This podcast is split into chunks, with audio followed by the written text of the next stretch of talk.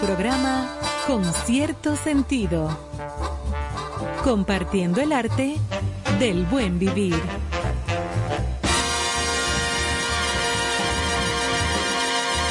Por estación 97.7.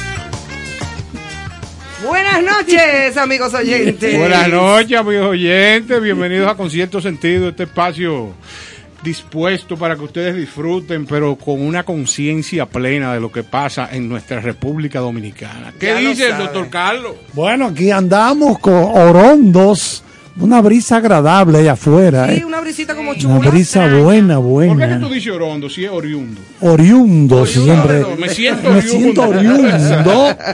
Nada, saludando a la gente, le decía a Ivonne y a, a Johanna aquí que Sting, que lo estábamos escuchando Sí, con como el primer tema de la noche. Englishman en New York. No, yo, graba- yo trabajé en la grabación de esto. Entonces, la primera vez que Sting llega a Nueva York, con The Police, claro está. Obvio, yo The me acuerdo. ¿eh? claro está. Están ensayando, preparándose para tocar, haciendo el soundcheck y eso. Y él le dice a la persona que los contrata, imagínate, no eran tan conocidos. Mire, yo tengo un poco de hambre. Y dice, ah, no, pero mira, crúzate ahí la avenida esta. Digo, yo no tengo mucho dinero. No, no, yo sé que lo que a ti te gustan son los vegetales y eso. Eso aquí es barato. Porque Sting, ¿sabes? que sigue Es su- vegetariano. Exacto. No, no, tú míralo ahí, míralo ahí, tú cruzas la avenida. Ahí hay unos chinos. Y él coge para allá.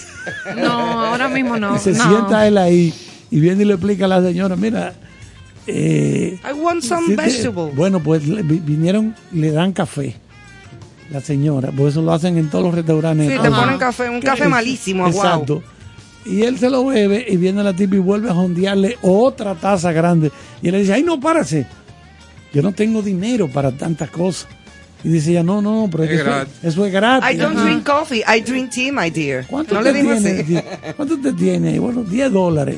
Ah, no, pero eso da, eso da. Claro. Para, para le, tra- le trajeron una ponchera de ensalada. Exacto. Claro. Pero una ponchera de 10 ensalada. dólares de hoja. No, y, me, y hasta menos de 10 dólares te cuesta una ensalada ya. Eso te cuesta, eso es baratísimo. No, y en esos tiempos, Pero 10 imagínate, dólares. Él parece que viene de Europa, donde, donde todo lo cobran.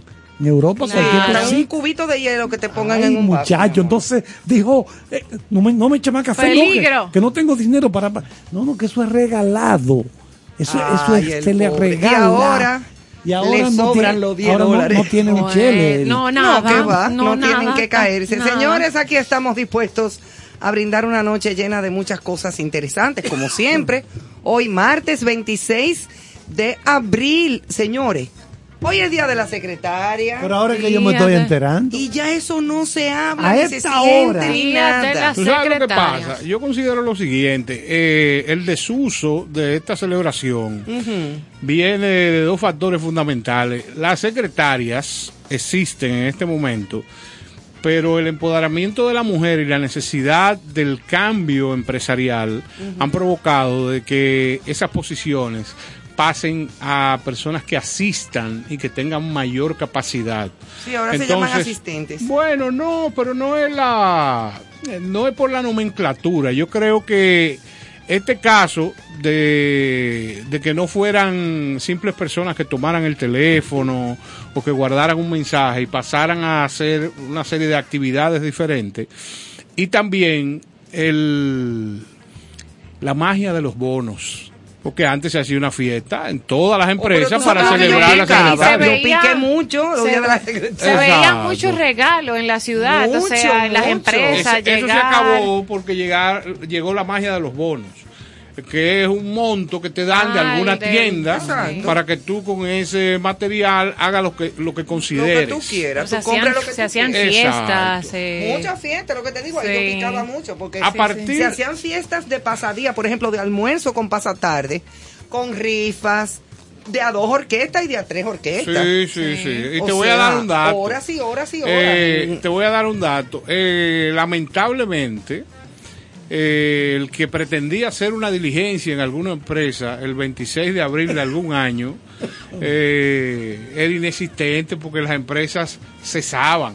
Todo el porque todos los Sí, jefes de departamento sí. con su secretaria Tenía algún agrado. tenían alguna actividad Sí. y se le daba el día libre a estos Ajá, personajes tan sí, sí. importantes de la empresa. Que o se hacía la fiesta con un almuerzo y entonces iban todas las secretarias Sí, de la empresa. Era un y día off, ta. como hizo Néstor. Ah. Todavía, Chulo, chulo. quienes era. la ejercen así como la labor original, que se recuerda de los teléfonos, las notas, son las de los consultorios. O sea, los médicos no funcionan sin su secretaria. Todavía muchos centros privados tienen su secretaria colocadita ahí en el Claro, delante la del consultorio que te da la cita, te Ese llama. manejo- ese manejo es el así. seguro que todavía se llena a mano, muchos casos. o Ha, sea, ha ido avanzando en el sentido de que hay muchos médicos que han digitalizado sí. sus operaciones pero internas.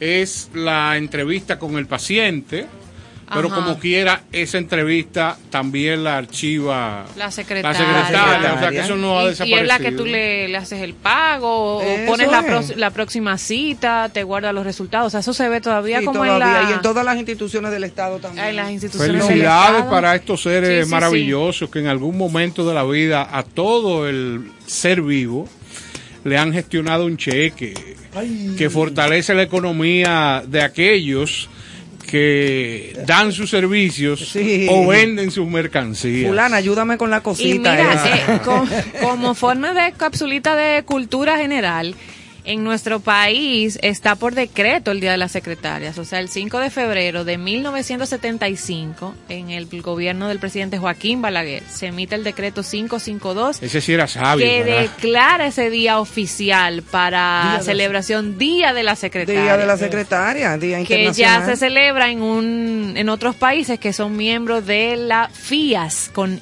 S al final, que el lema es fe, Tú idealismo, amistad cosa- y Tú superación. sabes que otra cosa también cambió el, el curso de esas celebraciones.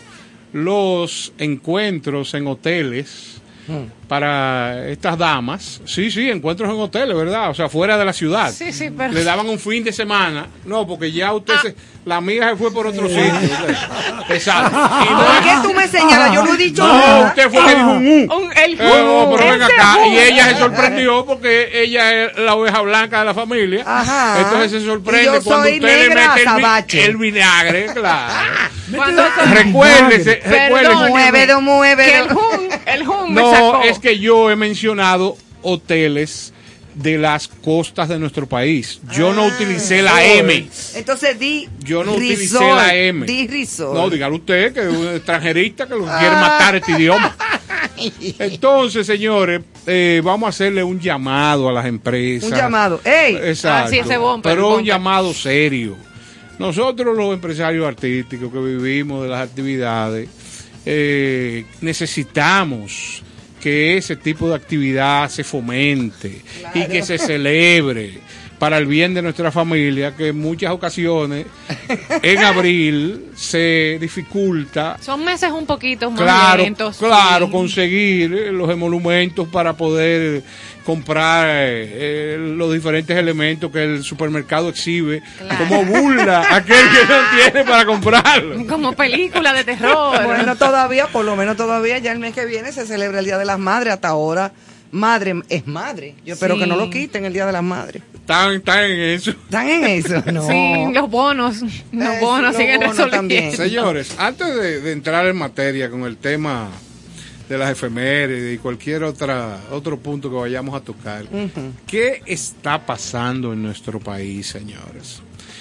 Yo siento que lamentablemente las clases, cuando me refiero a las clases, eh, es a, a- a las diferentes La escala social. Exacto, la escala social, cómo, cómo se dividen y cómo los profesionales, tanto en el área económica como el área sociológica, eh, definen las diferentes capas que conforman la sociedad dominicana.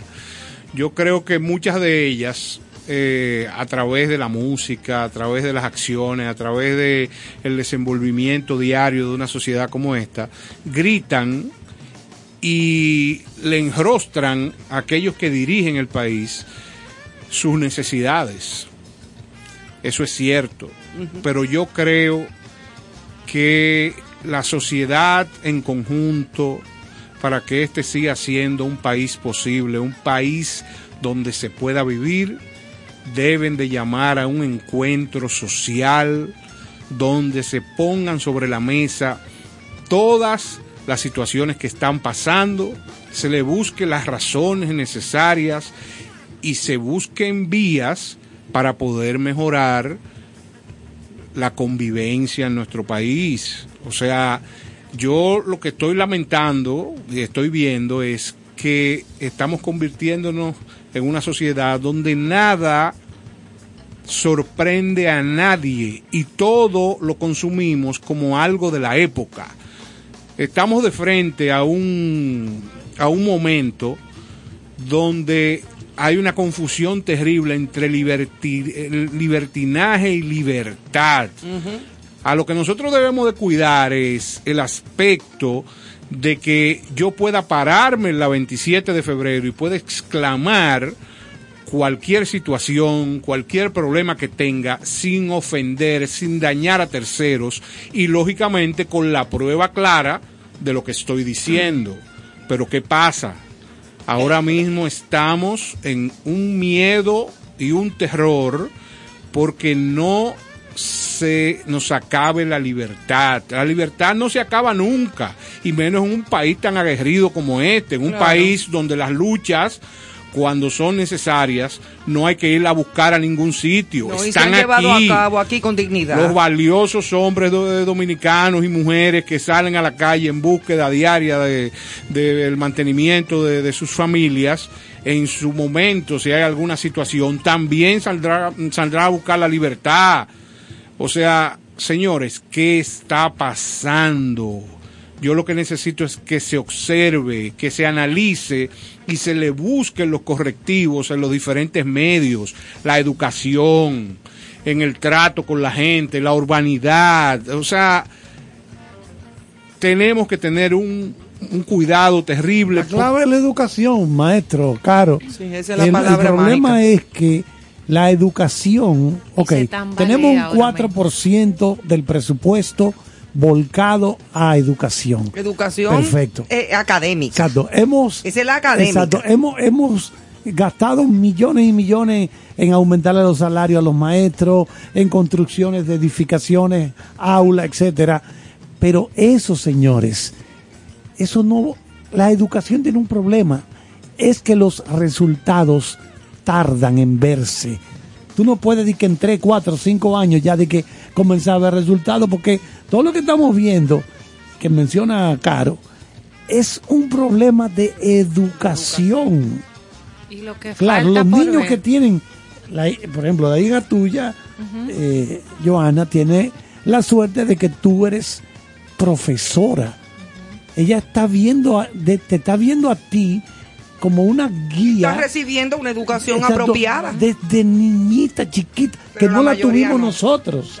No la tuvimos nosotros, porque nuestros padres no sabían de eso. A mí mi papá nunca me preguntó de que yo no te la doy con un libro, tú estás haciendo la tarea. Nunca, nunca, a fin de año te quemaste.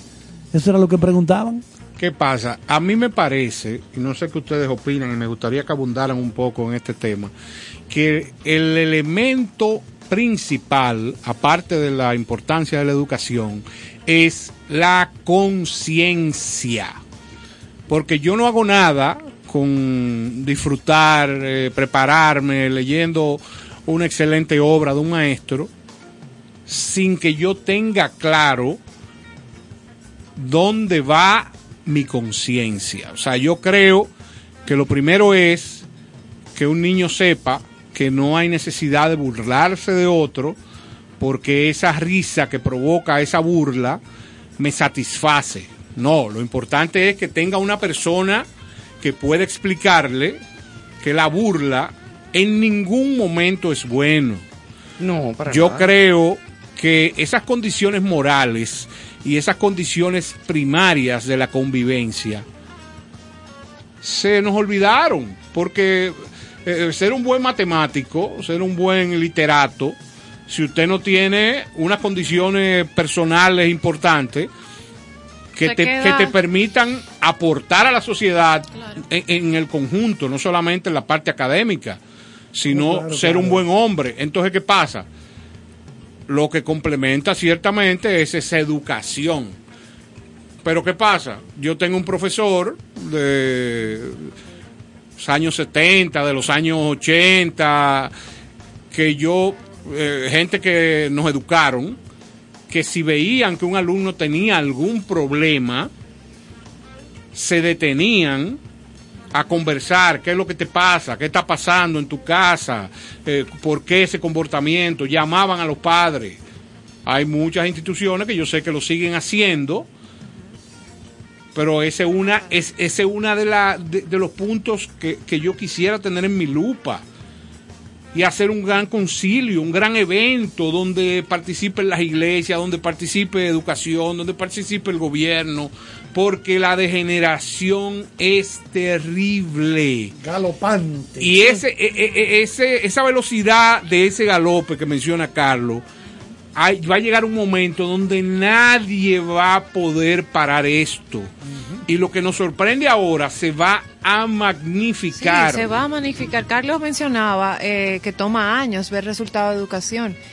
Y, y todavía lo que hemos vivido esta pandemia, los estudios hablan de que vamos a ver una generación en educación, una generación perdida, que es la del COVID. Se llama así, Sí, la sí. generación perdida.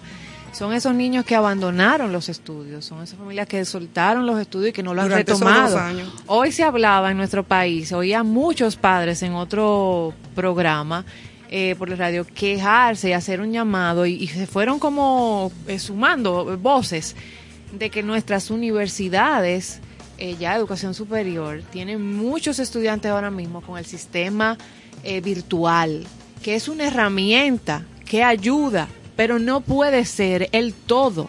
O sea que tenemos estudiantes que van a salir a ser profesionales sin esa competencia social de interactuar que tanto te aporta en el las campus, en la cafetería, con el profesional, con el otro, con el que esté en el otro semestre, cómo lo pasaste. Esa parte no, el que está ahí conectado en una burbuja la parte de la discusión. Ahora, yo recibiendo me el debate, o sea, no, y perdón, Ivonne, sí, y no. hablando de lo que usted mencionaba, yo había colocado en el guion una frase que don Freddy Ginebra compartió en su muro este fin de semana que me sacudió. Dímela. Dímela. Eh, que la encontró, no sé si era real, pintada en una escuela y decía, la escuela volverá a ser el segundo hogar cuando la familia se convierta en la primera escuela. Ahí está lo La que vi, yo iba a vi, decir. La vi Y a mí me llamó y la marqué. Bueno, la coloqué en el guion de nosotros esta noche porque de verdad que movía al, al debate a raíz de lo que usted dice. O sea, la escuela será el segundo hogar cuando la familia sea la primera escuela. Entonces, esa conversación social donde todos los responsables entren eh, es vital. Es La porque es un la- todo. La, la impunidad, es, Mira, con- con la impunidad es un punto terrible. Claro. Con respecto a lo que ha dicho Néstor, estoy completamente de acuerdo con él. Y con lo que tú has expuesto, Joana, también, y con lo que dice Carlos de la educación. Pero yo insisto en que, porque conozco personas analfabetas, o sea, literalmente analfabetas, que no, que yo me acuerdo que había una empleada en, en casa de mi abuela que no sabía, que yo la enseñé más o menos a, a leer, a escribir su nombre, porque ella no sabía, ella decía, yo no sé de letra. Pero la educación que esa mujer analfabeta Claro. le dio a sus hijos dentro de su casa, no la tienen muchos que van a los mejores colegios. Entonces, esa educación base, ese disco duro del hogar y de la casa, independientemente de la- que la educación académica sea un, un Claro, ente de, esa de es la- formación. esa es la especializada. Exacto, pero esa es la académica. Exacto. Tú puedes no saber leer y escribir. Y si tú tienes esa base de educación y de formación, mira, no hay sociedad, ni hay grupito, ni hay carajita, ni carajete que te saquen y te metan en lo que tú no, no estás. Y ojo, ese llamado que usted hace es tan válido, porque yo conversaba hoy con otra madre hoy, eh, como yo estoy en esa etapa de, de formar, crear, como decía Carlos, Sí. eh, y conversaba con ella y le decía, pero el tema está en que los maestros de nuestros niños, ¿qué generación es? por más ca- por más formación especializada que tienen de su carrera. Otra. Eh, Eso sí es Esa grande. generación. Lo- Los Porque, por estudiantes a ejemplo, veces saben más que lo que están Pero, dando no, clases. la y que profesora le- aquella que dijo que la yautía amarilla contenía huevo. le traen unos temas también, unos temas, le enseñan una fotografía y unos temas de vida cotidiana que tú no has aprobado que tu niño conozca todavía. Te lo digo porque lo, lo- lo he vivido. Claro. Yo creo, como punto importante Es difícil. también llamar a los padres, a las madres, Ay. Que sean cercanos a sus hijos, pero Ay. no cercanos de un abrazo, porque eso es lo natural, cercanos a conversar, cercanos a tratar temas, cercanos a orientar, porque ese infante, ese joven, sale a la calle y está a expensas de amigos donde posiblemente esos hogares disfuncionales de esos amigos eh, hayan parido a esta sociedad un joven con muchísimas lagunas. Claro. Oye, yo en el, en el tipo de negocio que hago, eh, un caso sonando. me, me detengo a conversar con la gente para observar cuál es su conducta, cómo van las respuestas que me da en situaciones. Te estoy hablando de, puede ser una actividad de muchachos jóvenes. Y lo, lo cotidiano, lo, lo normal. Señores, yo he celebrado eventos de 15 años donde he tenido que destinar una seguridad especializada porque muchachos jóvenes en los sacos, eso, eso ha pasado toda la vida, yo no quiero ruborizarme, yo lo que quiero es hacer una anécdota. Abrir los ojos. No, y hacer una anécdota para que la gente pase. Yo estoy contando una cosa sencilla, donde los muchachos, dentro de sus trajes, dentro de su vestimenta, Su traje de fiesta. sin mentirte, en, en esa actividad, nosotros en una caja teníamos 50 chaticas de, de alcohol. Sí. Porque el evento dentro, porque nuestro negocio cuando son menores de edad, No es imposible. Se hacen unos cócteles especiales de colores, pero no, no tienen alcohol. Pues para no cansarte el cuento, dentro de un evento, dos cosas particulares. Los muchachitos encontraron o pidieron el teléfono del colmado para que a una esquina los delivery llegaran con, con la bebida. Ay. Y también lo descubrimos. Pero peor aún, hubo una señora, O sea, madre eso- de uno de los que participantes. Eso se organiza con la CIA. No, pero espérate. Claro, porque, no, oye. no, pero oye, hubo una señora, madre de uno de los participantes, que fue en la tarde y preguntó que qué ridiculez era que esos muchachos no tuvieran disponible alcohol y llevó unas botellas de un alcohol. La mamá. La mamá De del, de del los- muchachito. ahí, ya ahí lo porque pero- eso pero- era una ridiculez. Entonces yo le dije, mire señora, usted me disculpa, Ya. pero Oh, pero nuestro cliente contrató un evento para menores de edad. Exacto. Entonces, lamentablemente aquí puede venir Jesucristo con dos litros y aquí no se puede servir alcohol. Claro, Entonces, si usted bien. quiere, a su muchachito, usted no lo traiga porque Y dele su romo en su casa. en su casa. Claro.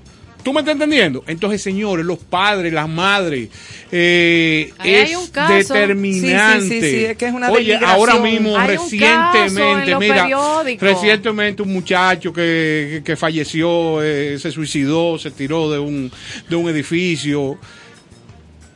Te tengo, muchas cosas, Te muchas tengo que confesar, o sea, yo sé quién es, una familia valiosa.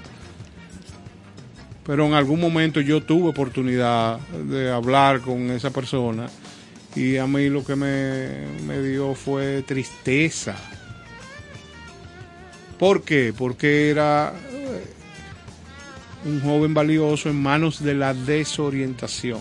Exacto. Entonces lo único que le falta a ese joven y a esos jóvenes que están es simple y sencillamente Atención, alguien que los atienda, alguien que eh, tú me dices Y si antes era necesario, es ahora es imposible mucho porque más. no hay cómo controlarlo, mentira, No, eso no me- eso no siempre habrá forma. Sí, con No, mucho y- y de- sacrificio. Y de, que se sientan bien y que subirle la autoestima. Yo que ya crié a mi hija y que mi hija es madre, eh, yo llamo a mis nietas y les pregunto, ¿cómo te fue hoy en la escuela? ¿Qué aprendiste?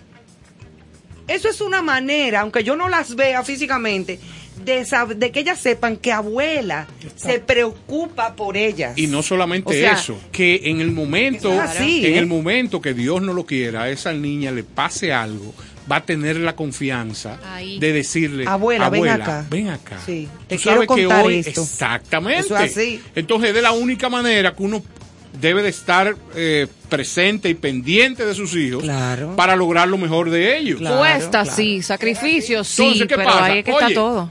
Nosotros vamos a Ahí analizar es. algo que es particular. El uso de las drogas. Eso es un camino.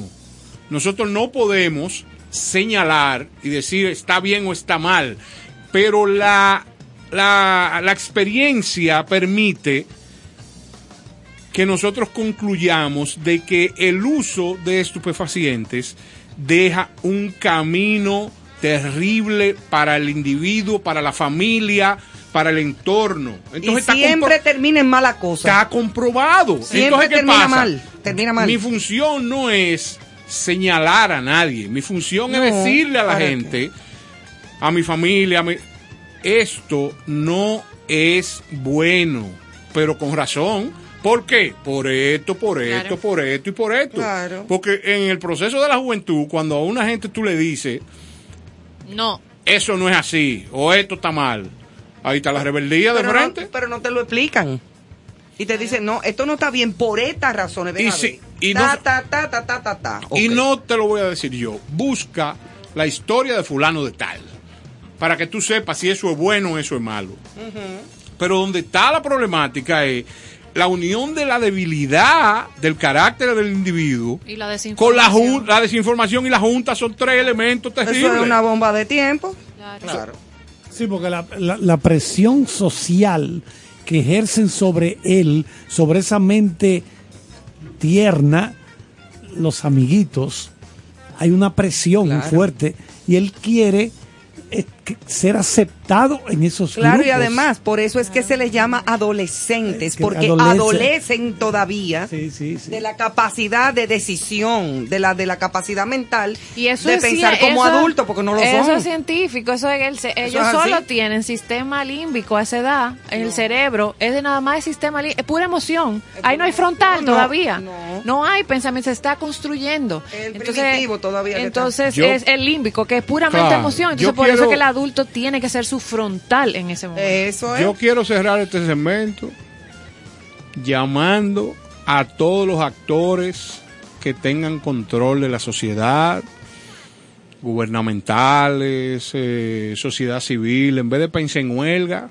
Pero hágaselo a los eh, padres. en vez de esto, a los padres, Padres a las familias, a todo el mundo que se involucren y que alguien tenga la iniciativa y si nosotros tenemos que participar de que se haga un gran evento masivo, o sea, imagínate un estadio olímpico con 50 mil personas, pero que representen el país y que de ahí salgan posibilidades de talleres, de información, de soluciones, porque recuérdense que está muy bonito lo de la huelga, pero cuando la gente se muere, no hay por qué hacer huelga y no es de hambre que no vamos a morir, ¿eh? es socialmente que estamos Ah, eh, Es en una un proceso lenta, pero segura. No, pero segura. Segura. Entonces este país siempre se, ha- se caracterizó por esos valores Claro. y era un porcentaje mínimo de gente que estaba en cosas que no era Ya no. lo propio. Ya Ahora Entonces esto, esto, esto está Al cambiando. revés. Esto está cada vez al revés. Uno no, no sabe qué decir porque, y no quiero que se me olvide, cuando vamos a una academia, a una escuela, a una universidad, eso es un conocimiento. Pero la otra parte, la parte humana, es lo que se llama sabiduría. Exacto. Son cosas diferentes. Totalmente. En inglés se dice knowledge y wisdom. Exactamente. Son dos cosas diferentes. Totalmente Tú diferentes. puedes saber ser un genio en matemática, en, en física, en lo que sea, pero adolece de lo que se llama inteligencia emocional. Emocional, que eso es lo que se te Eso. brinda en tu casa. En eso es que hay que trabajar. En eso. Pero entonces a mí me duele que tenemos cuántos, cuántas decenas de años mostrando en, la, en las noticias, en el cine, en la televisión, casos como que acaba de contar el compañero Caro, de jóvenes que terminan tomando decisiones drásticas. Como que, bueno, como hemos hasta- mencionado aquí, Hasta contra su vida. contra su vida. Entonces, ¿dó- ¿dónde están los padres de estos jovencitos que toman estas decisiones tan drásticas? Porque si es, por ejemplo, un jovencito de 17 años que una novia lo votó, a todos nos han votado algún día. Claro. A todos nos han pateado a todos y a todas. algún día. Proceso y uno natural. Sabe, y uno sabe el dolor Claro. que le ro Eso se llama quitarte el velo. O sea, cuando ese, ese, pri- ese primer, esa primera novia que te patea, Sí, que te Eso rompe el corazón. hasta break con, hasta heart. con. Santa. Sí. Cuando se- Santa ya te dicen, no, o sea, toda la vida empieza a quitarse está- el eso es velo. parte de, pero- quitarte la venda para que veas cuál es la, La realidad. realidad. Pero entonces ahí, ahí es que, ahí es que tiene valor la orientación. Ahí. No, porque inmediatamente, Carlos, que tú has dado en la diana de este problema, tú eres padre y como dice Joana, en el momento de Santa, hay un niño que tiene un perfil de seguridad que te va a decir, ah, no joda. Pero hay otro niño que se afecta, llora, decir, se "¿Pero entristece por qué?" por Ajá. corto tiempo. Pero hay otro que te hace una crisis que dura tres días acostado porque Santa eh, se dio cuenta de que Santa era su papá. Somos diversos. Entonces, ¿qué pasa? Somos. Cuando tú Somos asumes, diversos. imagínate tres hijos que tú tienes, ¿no?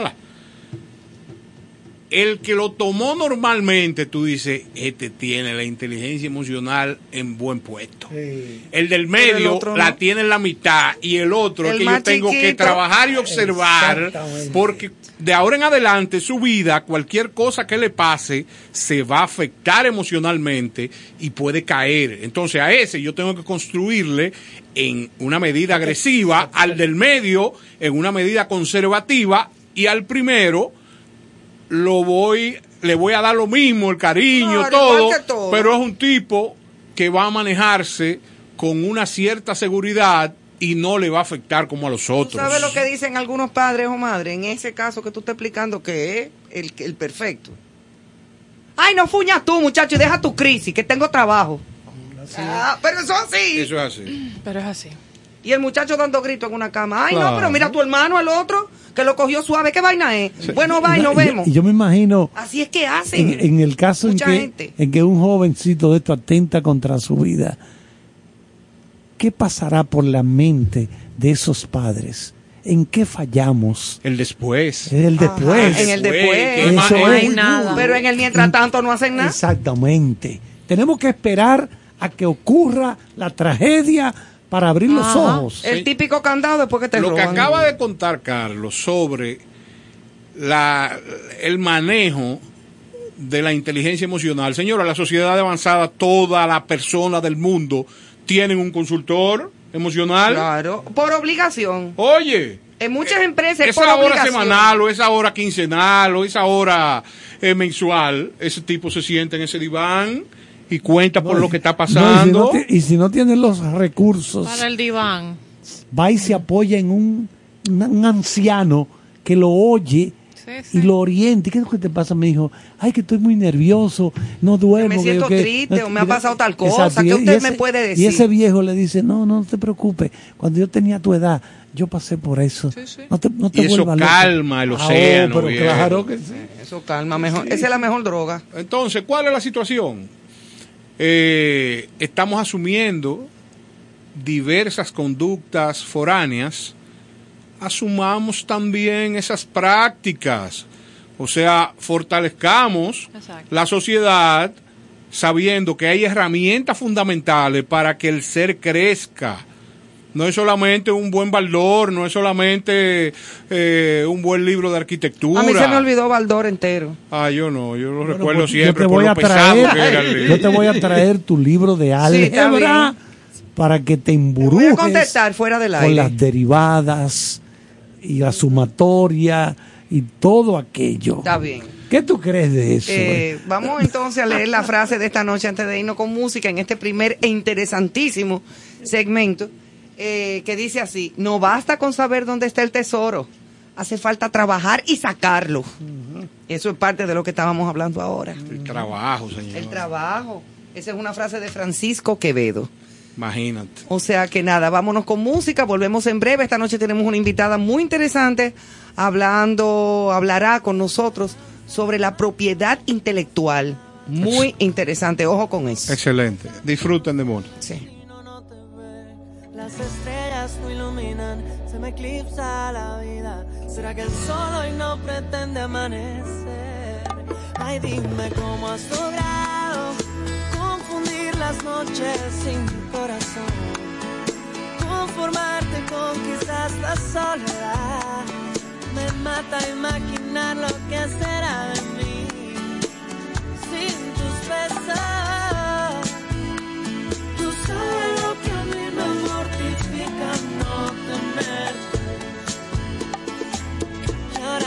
Siento, me siento perdido sin tu amor. ¿Cómo vas a? De la noche sin mi corazón.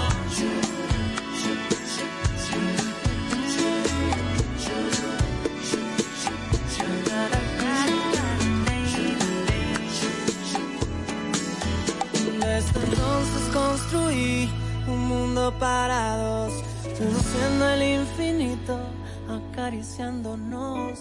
Tu mirada iluminaba mis sueños despertaban, conquistando cada espacio de mi piel. Ay, dime cómo has logrado compensar la ausencia de este corazón, mantener la calma en esta situación. Cuando la fe da paso a la desilusión,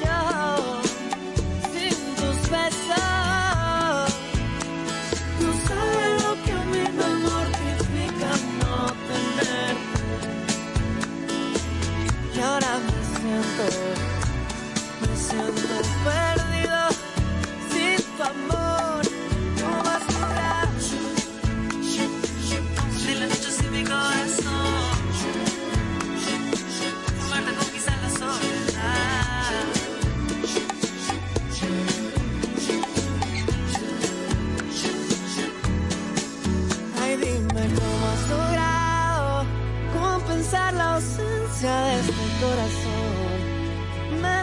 La calma en esta situación. Cuando la fe da paso a la desilusión.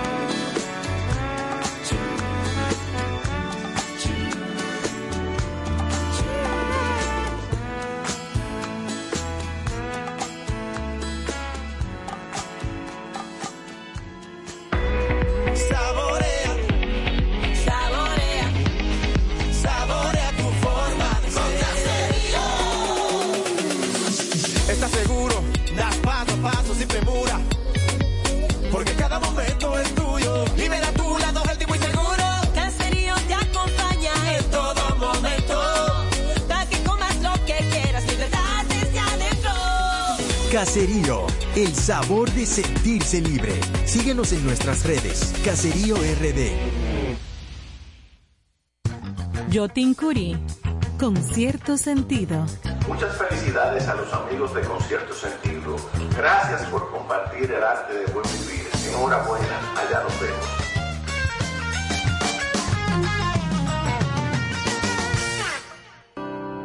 Pavel Núñez, con cierto sentido.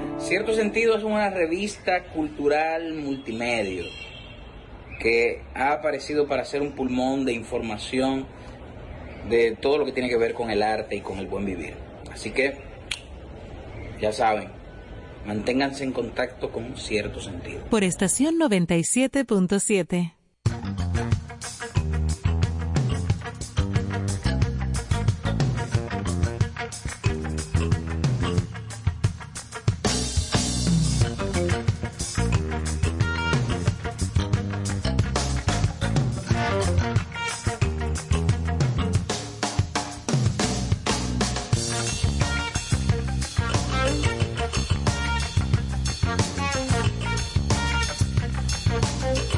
fuimos. Seguimos aquí, señores. Esto es con cierto sentido. A las 8 y 47. 47 minutos, hoy día 26 de abril, en vivo y directo desde estación 97.7, como siempre. Señores, recuerden que Jazzomanía y Jazz Festival tienen una celebración especial a Guillo Carías. ¿eh? Ese en honor a Guillo y Guillo, claro, el concierto es de Guillo Carías tocando, invitado especial, Jazzomanía. Así es que a todas las personas amantes del jazz y de esta buena música y que quiera acompañar a don Guillo Carías también, ¿Y dónde es? puede eh, buscar las boletas en el Teatro Nacional, Sala Ravelo del Teatro Nacional, las boletas a la venta en boletería del Teatro Nacional, en Lucía, en la zona colonial, y también en Pastelito Amparo, en la avenida Abraham. Lincoln. Ah, la- pero mira, y- una y- relación del jazz con pastelito. Ah, ya hay pastelito, No, no, pero sé. ven acá. Un jugo, un jugo, dos pastelitos. Oh, un escándalo. Y, Y- pi- eh, pi- pisando la grama o de, de 4 más 1, eso es, Eso es un escándalo, así que ya lo Y saben. vamos a darle eh, un fuerte saludo. Digo fuerte porque este es un hombre de una voz eh, importante del país. E imponente. Imponente. Cuchi Elías, Sí. que es un, un gran actor de todo lo que tiene que ver, Gran en la- un gran promotor de la cultura Carlos dominicana. Francisco Elías. Carlos Francisco Elías, que nosotros eh, nos tomamos el atrevimiento De deci- decirle Cuchi. de decirle Cuchi. Ajá. Maestro. maestro de maestros. Claro que sí, así es que ya lo saben, no se pierden esta magnífica celebración a los amantes del jazz este próximo viernes en el Teatro Nacional en la Sala Ravelo. Oye, la verdad que Elías es un incansable promotor cultural. Oh, sí. La cultura que tanta falta hace. Toda la vida lo ha hecho. s- se ha mantenido sólido, firme durante décadas y décadas y décadas. Mientras No la lo gente, ponga tan viejo. mientras la gente está en, Décadas y en- décadas mientras y la gente décadas. está en Bad Bunny, Ay, no, por favor, ya no dice- volvamos a eso. Él me dice, No me menciona va-. Vamos para vámonos allá con hoy. algo, una música buena. Hoy vamos usted para allá. No, yo, yo le voy a opinar sobre, sobre lo que usted acaba de mencionar. Imagínese que, aunque a Ivonne no le gusta que mencionemos los años, esos son referentes. Dime. ¿Cómo es? Dime. ¿Cómo que dime? Yo estoy feliz con los años que tengo. Y yo también.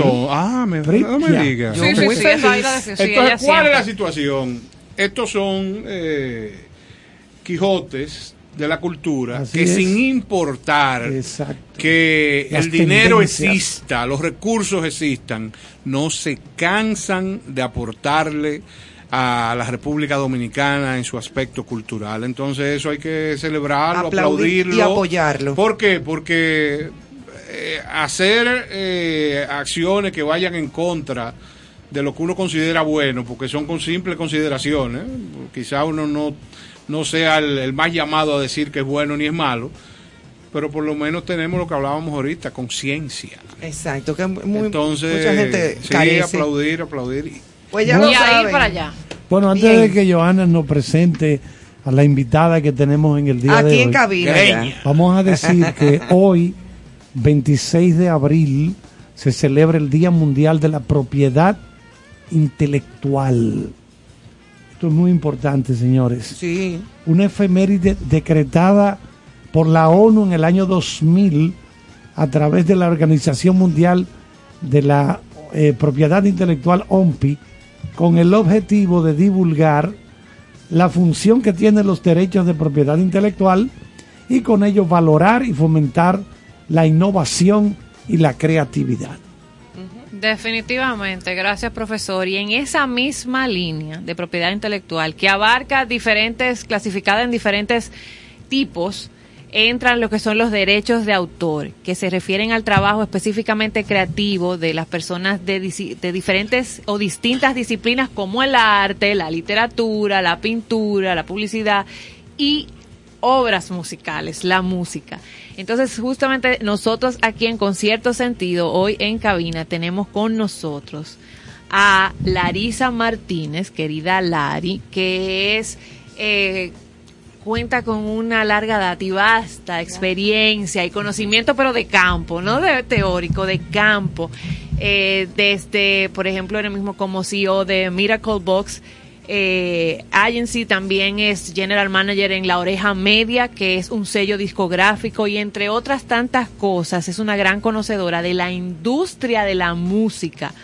A propósito de las licencias musicales, los derechos de autor, cómo funciona el detrás de cámara de la industria, porque los amantes de la música ponemos... Yo soy amante de la música, pero no conozco absolutamente nada de la industria. Y justa- Exacto, justamente, me gusta oír. el viernes pasado celebrábamos el Día de las Tiendas de Discos, que ya, bien, gracias. Ya no. Entonces, para conocer cómo es que eso se está manejando ahora y lo que hay que hacer y lo que se mueve allí, tenemos a Larisa Martínez con nosotros. Gracias, Lari, por venir a Concierto Sentido. A ti, Bienvenida. a- ti, Bienvenida. Gracias a ti siempre. Tú sabes que cuando tú me llames, ahí estoy. Qué bueno, gracias mil. ¿Qué es la propiedad intelectual? O sea, ¿cómo eso se maneja aquí?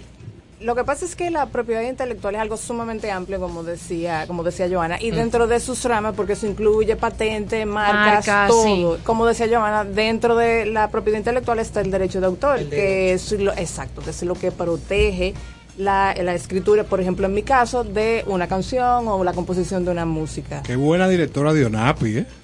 ¿Viste? Bueno, Y, y el yo gobierno algunas veces como que no quiero decir, pero conociendo- molesta, molesta. Conociéndolo, toma. Claro, Yo sé que sabes, sí, yo sé que sí. que sí, comienza a bajar raya como Yo me gusta. sé que sí. La industria musical, la industria de la música, ya no están esas esas tiendas de discos. ¿Quiénes la componen hoy?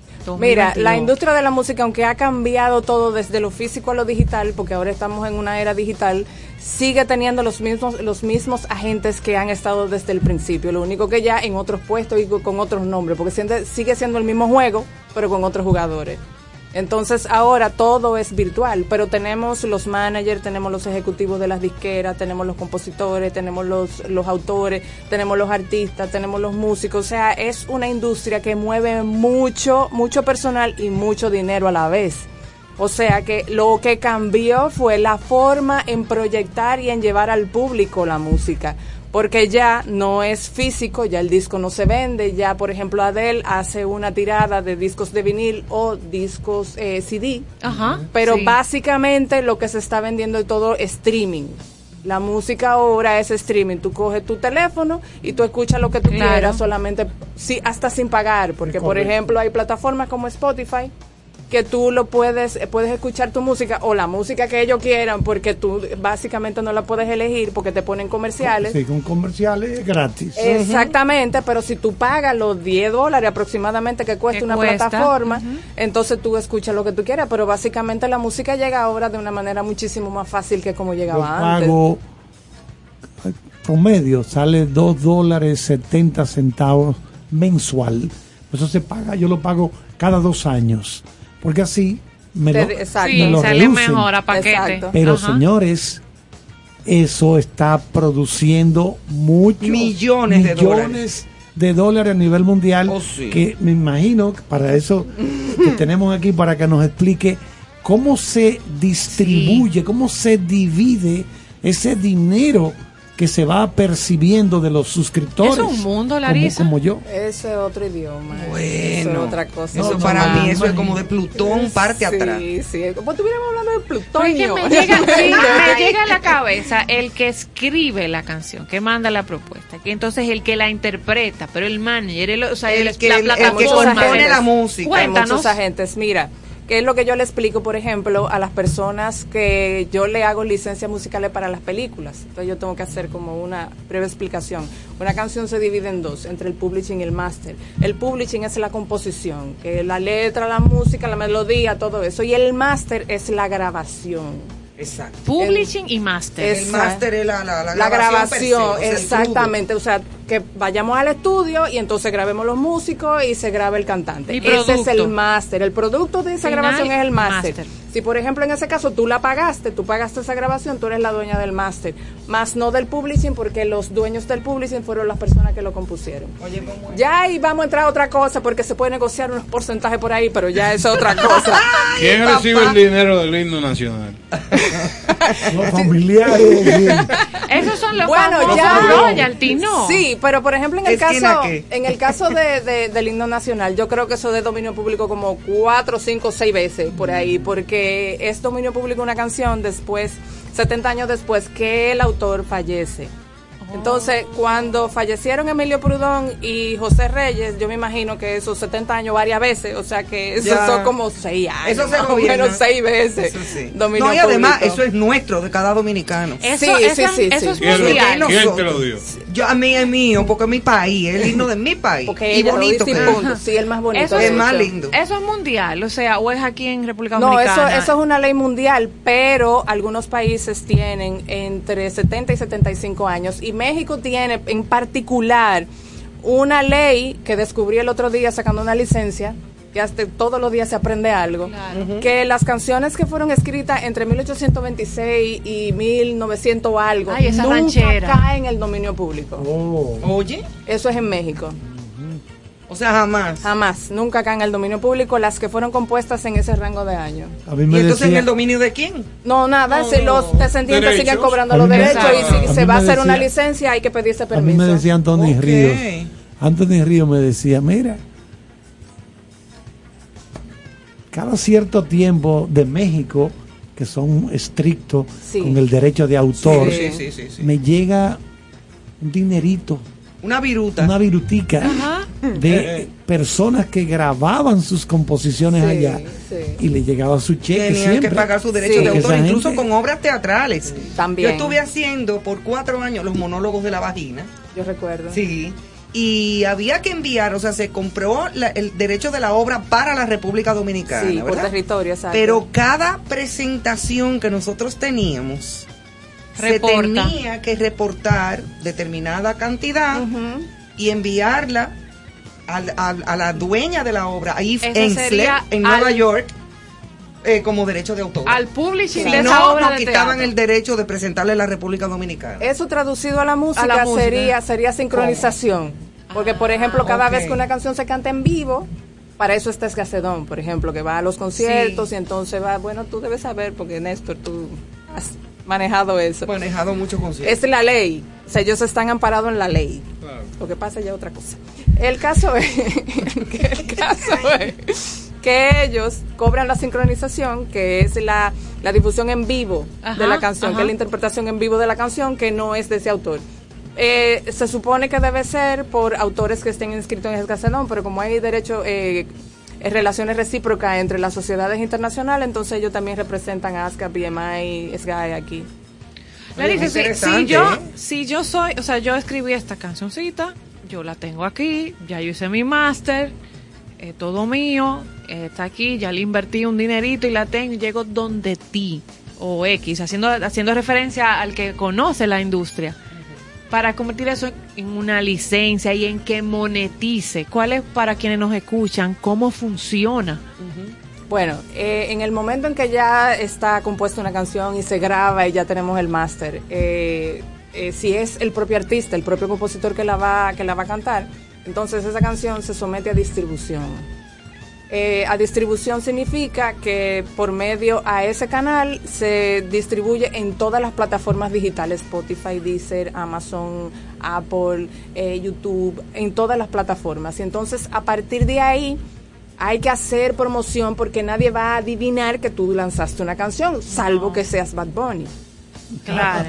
Entonces, que él la anuncia como y quiera. como quiera Como la quiera la anuncia, la o sea. J-Lo, todo el mundo anuncia sus Claro, canciones. Entonces, hay que hacer una promoción porque cada día se lanzan más de 20 mil canciones diarias en Diario. todas las plataformas. Oigan eso, Wow. Entonces, 20.000 diarios. es- y, y estoy siendo conservadora. Sí. Entonces, imagínate tú, yo estoy lanzando una canción hoy, ¿cómo yo hago que me vean? Con tanto material todos los días bombardeando al público y con tantas plataformas al mismo tiempo.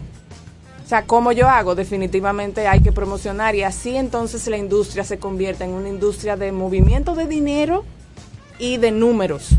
Porque invierto, empiezo a invertir Porque sobre ese es- tema. Exactamente, comienzan a subir los views y comienzan a subir los streaming y entonces ahí comienza la competencia de que yo tengo eh, dos mil Ajá, millones ajá, de views y que yo tengo no sé cuántos millones de streaming en las... ¿Entiendes? Entonces a, a eso ¿A quién llegado. le reporta la plataforma digital? Spotify, eh, ¿cuál otra? Eh, Apple Music, cualquiera. ¿A quién le reporta? ¿A ese artista que colocó ahí a través de un de un distribuidor, le reporta a ese distribuidor y ese Y el distribuidor, distribuidor, y el distribuidor, el distribuidor paga el máster. Entonces, Pero, eh, eh, la idea es lo siguiente. Ya a mí me dio un mareo. O sea, exacto, sí, sí, porque, oye, es interesante el Muy tema. interesante, sí. O sea, la canción la colocamos, pero en este océano, en este mar infinito de Exacto, canciones. es como un universo. ¿Cómo se le paga a esa persona dueña de esa canción? O sea, ¿se le paga algo fijo? No, se le paga, se le paga por tocadas, Ah, como, de- como decimos, por ejemplo. Y las plataformas que más pagan son las plataformas que tienen los clientes premium. Por ejemplo, yo uso Spotify, hay muchas personas que utilizan Apple Music, pero yo uso Spotify y yo pago Spotify. Yo Entonces, por ejemplo, yo en mi caso yo pago más que cualquier otra persona que lo escuche gratis. Entonces, la- a- las canciones que yo escucho, esa canción se le paga un poco más Oh. porque como el mío es premium, Sí. ese vale más. Ah, La claro. suscripción tuya es premium. Exactamente. Pagas un poco más. Exactamente. Y, y si ese artista recibe es- escuchas, o sea, captura Sí. a suscriptores, a personas premium, claro. mejor monetiza. Mejor monetiza, Y las que exactamente. son gratis, por ejemplo. Monetizan menos, pero monetizan. Pero monetizan como sí, quiera. Sí, porque como quiera, como quiera son... Lo, Sí, lo están escuchando. están apoyadas en publicidad. Exactamente. Porque tienen comerciales. Claro, Pero las más exacto. costosas son las premium. Que es lo que Netflix también está tratando de proponer ahora para Sí. ver si captura Va- sí, por el tema eh, de... Eso que dice Joana es que usted va a seguir viendo, por ejemplo, plataformas como Netflix, pero te, te van a cobrar mucho menos, Menos. 3 dólares, por ejemplo, pero con publicidad. Con anuncios. O sea, tú estás viendo una serie, Pero- te metes tu, co- lo que Sí, hace YouTube. sí. Claro, Que que, te pone tu anuncito por el medio, exacto, YouTube te pone tu, te lo dice. claro. Lo bueno que tiene YouTube es que tú, tú lo tumbas si tú no lo quieres ver, el Sí, comercial. te ponen, te ponen el omitir. Ah, no, a mí me- pero te salen a veces unos videoclips de la India Sí. en árabe y tú dices, pero ven acá. Sí, a mí me Sí. salió uno el otro día con un señor. Pero eso no, eso Digo no yo, "Ay, debe de no, preocuparte espérate". porque tú eres políglota. Ah, no, pero claro. Pero que no tengo tiempo a veces. Ah, yo sé que por Claro, tiempo, claro, y para sí. conocer ese nuevo producto. pues, claro, Seguro. claro. ¿Cómo tú llegas a manejar toda esta cosa aquí? O sea, ¿cómo, cómo tú te inicias en, en ese trabajo? Porque, óyeme, digo, poco a poco se va aprendiendo cada vez más. Sí, pero, sí, claro. Pero ¿qué te motiva a tú meterte de lleno en ese tipo de trabajo? Yo estudié publicidad. Sí. Colega. Y- sí, vaya. y comencé a trabajar televisión. Yo trabajé en Mango TV, yo trabajé Telecentro. En, y entre Mango TV y CDN, porque estuve trabajando en CDN, ahí yo conocí a Pavel Núñez. Y entonces, Mi amigo Pavel, que lo quiero mucho. Sí, un saludo. Un saludo, Pavel. Entonces, eh, cuando, cuando comencé a trabajar en CDN, eh, nos sentamos a hablar un día que él fue de invitado, uno de los programas que yo trabajaba, y él me dice, fue algo así como tan fluido. eh, Tú sabes que yo no tengo manager, ¿tú quieres ser mi manager? Vamos. Y tú dices, vamos, eso no es nada. Vamos. Ajá. ¿Qué tan, tan complicado puede ser? Eh, Vamos. Sin saber. Ajá. What Wow. gancho. Exacto. claro. Gancho. What gancho. sin saber en lo que me estaba metiendo. Ay, y después de yo duré 14 años con él. Eso sí que fue una escuela, fue un entrenamiento, porque lo- eh, trabajando con él fue que conocí la parte de- del derecho de autor, porque yo conocía lo que era el manejo, pero la parte de derecho de autor lo conocí trabajando con él y conociendo a Porfirio Piña, que es el presidente de La, La Oreja, Oreja, Media sí. Group, y él es mi mentor en todo, en todo lo que tiene que ver con derecho de autor. Que también tiene conocimiento para... Sí, fue todo sumamente fluido. Después de CDN yo me fui a trabajar para Telecentro y ahí vino entonces el tema del embargo. Y ahí tomé la decisión de, de ya, de soltarlo todo y seguir. ¿Cómo Entonces, del embargo? Ah, el cuando- embargo a Van Inter. Cuando el. Hace mucho. ¿Cómo se maneja el cobro de los derechos de la música? Yo llego a un restaurante, a un bar, a un sitio público, a beberme un café, lo que sea, y está sonando. Bueno, Pavel, por ejemplo. Lo que sea. Sí. Exacto. ¿Quién, quién eh, lleva una, una contabilidad, un inventario de eso? ¿Cómo se hace? Eh, es Gacedón, ese es que se encarga de esa parte. Mm. Es Gacedón, es que Aún si no es en vivo. Aún si no es en vivo. Porque eso es sincronización.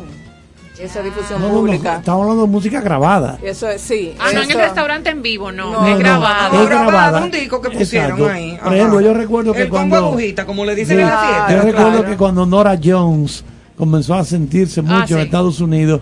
Todas esas tiendas de Starbucks, lo que se oía era Nora John, Nora John, Nora John, en todo el mundo. Sí. Es, eso, eso, eso tiene que... Eso genera regalías. Eso sí. genera regalías, porque imagínate, Pero ¿quién controla eso? Porque si yo voy a un bar aquí... Aquí es Gacedón, es allá se otra institución Allá, americana. allá está, bueno, allá hay como tres aproximadamente. Está eh, ASCAP y BMI que son las más famosas, sí. sí, esas son las más los famosas. compositores. sí. Exactamente, entonces ellos son los que se encargan de hacer toda esa recolección. O sea, el autor, el autor se inscribe Sí. y entonces se encarga de, muchas veces hay que ayudarlo un poquito. Mira, tal sitio está sonando tal cosa, entonces. Sí, hay que Claro, darles un, porque como empujoncito. Los artistas. Sí, sí, claro, claro. ¿Qué géneros les están en palestra ahora Urbano. mismo? O mujer, o urbano, hombre, urbano. género. Señores, Eh, Ese es el nuevo pop, El nuevo pop. lo urbano. lo urbano, eso es lo que está. Bueno, para que tengan una idea, hoy me entero de que para principios del 2024, hasta fecha tiene ya, Bad Bunny protagonizará su primera Sí, película Marvel. donde hará el papel creo que del muerto. O él se Claro. enfrenta ¿De al qué muerto. ¿Y de qué malo va a ser? Menos mal que del muerto. Superhéroe. Ay, me salió del alma, ¿viste? oigan cómo es que va eso. No, entonces él participa. En julio se estrena Bullet Train, Sí. la película nueva de Brad Pitt, Brad Pitt. que se desarrolla en Japón en un tren de Sí, Sobala. sí, sí, sí, yo he visto Bueno, mucho pues los está- trailers. El amigo Bad Bunny está También ahí también. está. O sea, sí, sí. es por todos lados que nos todos van a Señores, dar es que- Bad es que Bunny, Bad Bunny. Esa es la expresión de esta generación, lamentablemente. ¿Y el merengue? ¿Dónde anda en las plataformas? ¿Cómo Bueno, va? No, no muy bien, no muy bien parado, pero sí te puedo decir que, que hay eh, personas preocupadas por el género. Sí. Eso, eso sí te lo Eso puedo he decir. escuchado, aunque hay personas que dicen, no, eso no es verdad. Pero sí hay preocupación. Sí, hay personas preocupadas por el género y personas que, que están trabajando. Manny Cruz es uno. Manny Cruz es uno que, que él no se sale del merengue y él, y él pelea por eso. Sí. O sea que que... tiene sus merengues buenos. No. Sumamente, y muy buen- buen compositor, trabajo. buen Muy bueno. Y cantante. vi claro hace que sí. poco que está participando en un programa internacional con, Sí, tu cara me con un desempeño Sí, maravilloso. sí, sí. Ese Él- muchacho es talentosísimo. Él es muy, muy talentoso. Yo particularmente les informo que a partir de mañana voy a ir a una tienda que es en la 27 de febrero con el fin de comprarme una toalla para tirarla y aprovecharé ahí también, me voy a comprar unos tenis Jordan para que no se asusten a partir de mañana cuando me vean en la calle. Me voy a comprar un jersey, o sea, un t-shirt de, balen- baloncesto, o Ah, no sé sí. si tendré que pegar dos, con el fin de poder... Para caber. Ajá, exacto. Y unos shorts tipo, eh, ¿cómo se llama esto? Me voy a comprar dos cosas, unos shorts tipo basquetbol Sí, de la, de la ajá, y unos jeans que tenga la posibilidad de amarrarlos por debajo del inicio de los glúteos. Oh, Con pero el tú fin, te veías muy bien. No, ¿eh? estoy en eso. Me voy a hacer una lo sesión de fotos. Avísame. Me voy a hacer una sesión de fotos y creo Avísale que de- después de este programa, eh, creo que hacer un tema de reggaetón de manera lírica, eh, por lo menos por mis vivencias, no será muy difícil. Entonces buscaré, como me dijo un día, eh, estando en una grabación de una película, mi querido eh, Kiko el Crazy, donde me explicaba profundamente que el BPM era el tiempo de las canciones, que es el beat por minuto. Ajá, ajá. Entonces lo buscaré para que este señor que ya está triunfando en playas extranjeras, Crazy. eh, sí, sí, eh, me involucre en ese mercado y que de ahora en adelante A monetizar yo no, yo me llamaré Néstor B. Néstor B. Sí, así es que voy. Néstor B. el Acaba nómada. de cometer un error. Porque Néstor sí. Se quedó ¿Eh? Néstor B. No, porque no va a descubrir mi apellido. porque no- no quiero preguntarte, Ay, mamá, para la gente que nos escucha, que no está familiarizado con esto, si se va a grabar un álbum, a los músicos se acuerda hacerle un pago, eso es Ay, un sí, pago único, es buena. Único. eso es un pago único. Eh, Ivonne toca piano, yo toco el bajo, Emanuel toca tal instrumento. Y Néstor lo- en la percusión, exacto, obviamente. Son músicos de clave, se- pero no músicos de sesión, como se le llaman, músicos de estudio Ajá. Sí, o. Ventú también les llaman. Entonces, ¿cómo, ¿cómo opera eso Después que yo hago mi trabajo como músico, mira Carlos, esto va a ser una semana, nos tenemos que trasnochar porque se va a grabar de 12 de la medianoche hasta 5 de la mañana, que es un horario de lo que le encanta a los músicos. Sí. Esos horarios le encantan. a- nocturno Eso es así. ¿Cómo, opera- cómo- cómo es ese asunto? O sea, a mí no me toca nada si se vende un millón de copias de eso. En ese caso no, pero existen los derechos conexos, que Ya. son para los artistas, eh, cantantes y ejecutantes. Y esos derechos aquí en República Dominicana los cobra Sodaye, que es por cada, cada so- tocada en la radio, por Sound Exchange para, para ¿Se los para cobra YouTube, quién? A las emisoras. La Sí, lo que pasa es que aquí hay tres entidades de, de colección de derechos, que una es Sodimpro, que cobra el máster, Sodaye, que es la de artistas, cantantes y ejecutantes, y es que es para el derecho de autor. Autor. Exactamente. Entonces, los tres hacen las cobranzas, pero lo distribuyen de una manera diferente. Y esos derechos conexos también son, son cobrados por medio de Sound Exchange para la parte de YouTube. Y cuando se hace ese material que ahora se usa tanto como los live, como esos conciertos y todo, que están los músicos y que está en su imagen, no solo el sonido, como dice Carlos, no solo la, la, la ejecución, del, instrumento. sino que también participan lo mismo. Sí, igual. son derechos conexos. Dire- derechos con Eso por, por venta, pero por ejemplo, si es un live como se usó mucho en pandemia, Ajá. que era en Instagram, eso. Eso obviamente nada. eso no. Eso fue por amor al arte sí, del COVID. exactamente, sí, además eso no tiene, solamente tenía esa difusión, que era el live en ese momento, por desesperación. Sí, sí, sí, por salud mental. Claro. Lo hizo Eh, Maná, lo hizo lo Sting, lo hicieron- hizo todo. Muchísima todos. gente y teatristas también que hicieron muchísimas Exactamente, cosas. lo hicieron todos. Claro, pero eso es eso, como eso no tiene mayor difusión de ahí, entonces eso no lleva derecho conexos. ¿Qué nos falta en la industria en nuestro país ahora mismo? Como tú la observas desde la experiencia y el conocimiento, ¿cómo está? ¿Qué, qué nos falta? ¿Qué pasos dar para avanzar? Porque para que nuestros artistas también puedan estar a otros niveles. Muchos lo están, pero más. Porque hay los grandes pocos. talentos que, que están, como tú dices, son que ponen su canción ahí en la plataforma y nadie, en ese océano, como dice Carlos. O sea, Y no pasa nada. ¿Qué nos falta como industria local? ¿O qué desconocimiento hay? Porque aquí hay mucha gente hasta sin manager, sin... O sea, ¿cómo tú observas la, el mar de la industria musical dominicana? Lo que nos hace falta a nosotros como país es que haya industria, porque no hay. Ay, Discúlpame, eh, no te no, no te referiste bien, es AIGA. Mira. Ah, que haya, que haya Sí, como decía una, profesora, sí. para que no haya estábano, íbano Estábano. sí, y agueduto. ¿A cómo? Agueduto. Agueduto. Agua, porque de agua. Porque de agua tú ves. Carla tiene una buena de esta Y- mañana. ¿Cuál es la de esta y mañana, y por Carla? decir holocausto, que es como debe ser. O el holocausto. El. El holocausto. La de- Y el alagarto. Sí, la de esta Ay, mira, un, mañana una, un alagartijarito. No, pero- Eso es más difícil que sí, decir pero- lagartija. Ajá. Mañana. O lagarto. O lagarto. No, un La de, alagartijarito. la de ojalá. Esta mañana era Una cosa fuerte. que me acordé de un señor que lo dijo en el aire, pero muy serio. ¿Qué dijo? Ajualá. Ajualá. Ajualá. Y semáforo. Sí. A cada rato dicen semáforo y bayonesa. Ajualá. Bayonesa con B. Oh, pero claro. Muchos letreros que tienen eso. No, no, Aquí no, hay con fuerte. bayonesa. Con bayonesa. Bayonesa. y ajuala. Entonces, el volvemos problema, volvimos al tema, el problema es que no tenemos industria. en No, nuestro porque hay... Lo que pasa es que al no tener una industria, no tenemos los mecanismos para apoyar ese tipo de artistas que, que están solos y ese tipo de...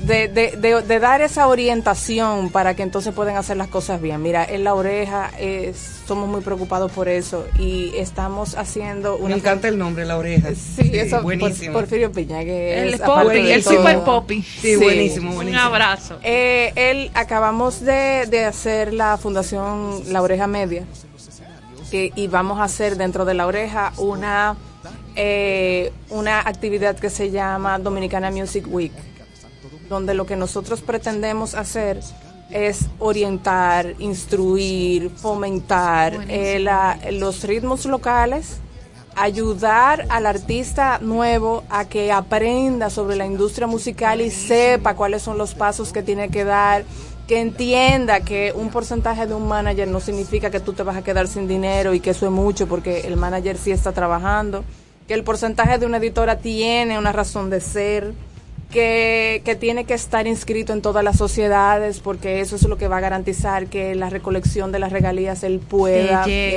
él- exactamente.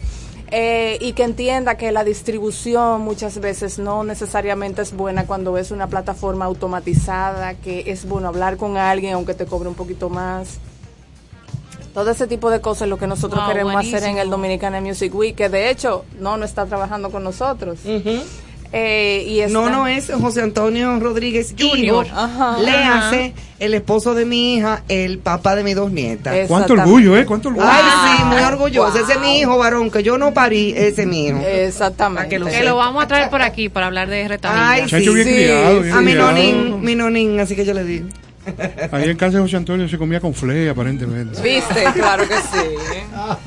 Entonces, ese, ese es el plan que tenemos, porque definitivamente hay mucho que aprender, O mucho sea, que Dominican enseñar. Music Week. Dominicana Music Buenísimo. Muy bien. Buenísimo. ¿Y a dónde va a ser eso? Week. Queremos hacerlo en la Plaza de Montesinos. Ok, Ay, qué buenísimo, chévere. qué chulo. Sí, Qué chévere. Eso sería muy chulo hacerlo ahí. Para que sea así Collado, como con Rosana Rivera, Cantencia ahí. Que- que que un nos buen- haga la es- es un- donación Es un buen lugar, evento, un buen claro. evento. Pero muy Sí. buen evento. Y hace falta. Y volvemos Sí. a lo mismo, señores. Lo que, lo que falta es información. Eso es, y educación. Y educación. A- Oye, en en todos todo. los niveles. Oye, el dominicano tiene un índice tan alto de improvisación Sí.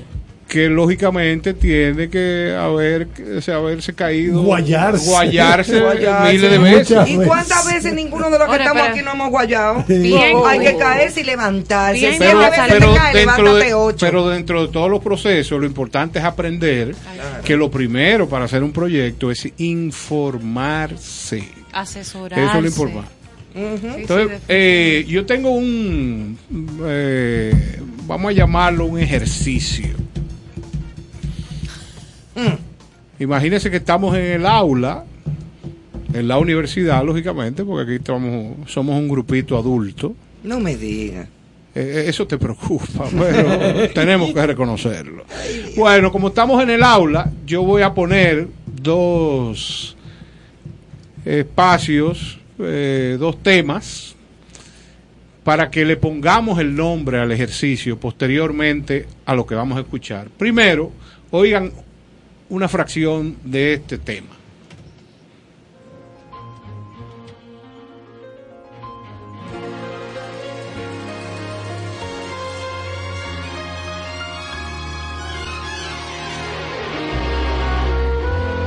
Por amor se han creado los hombres en la faz de la tierra. Por amor hay quien haya querido regalar una estrella. Bellísima Ese es el primer tema, Por Amor, de nuestro Rafael Solano, en la voz de un egregio cantante mexicano, Marco Antonio Muñiz. Y ahora les voy a colocar Otra pieza. otro fragmento de otra pieza para que sigamos con el ejercicio, porque no es tan fácil. Vamos a ver.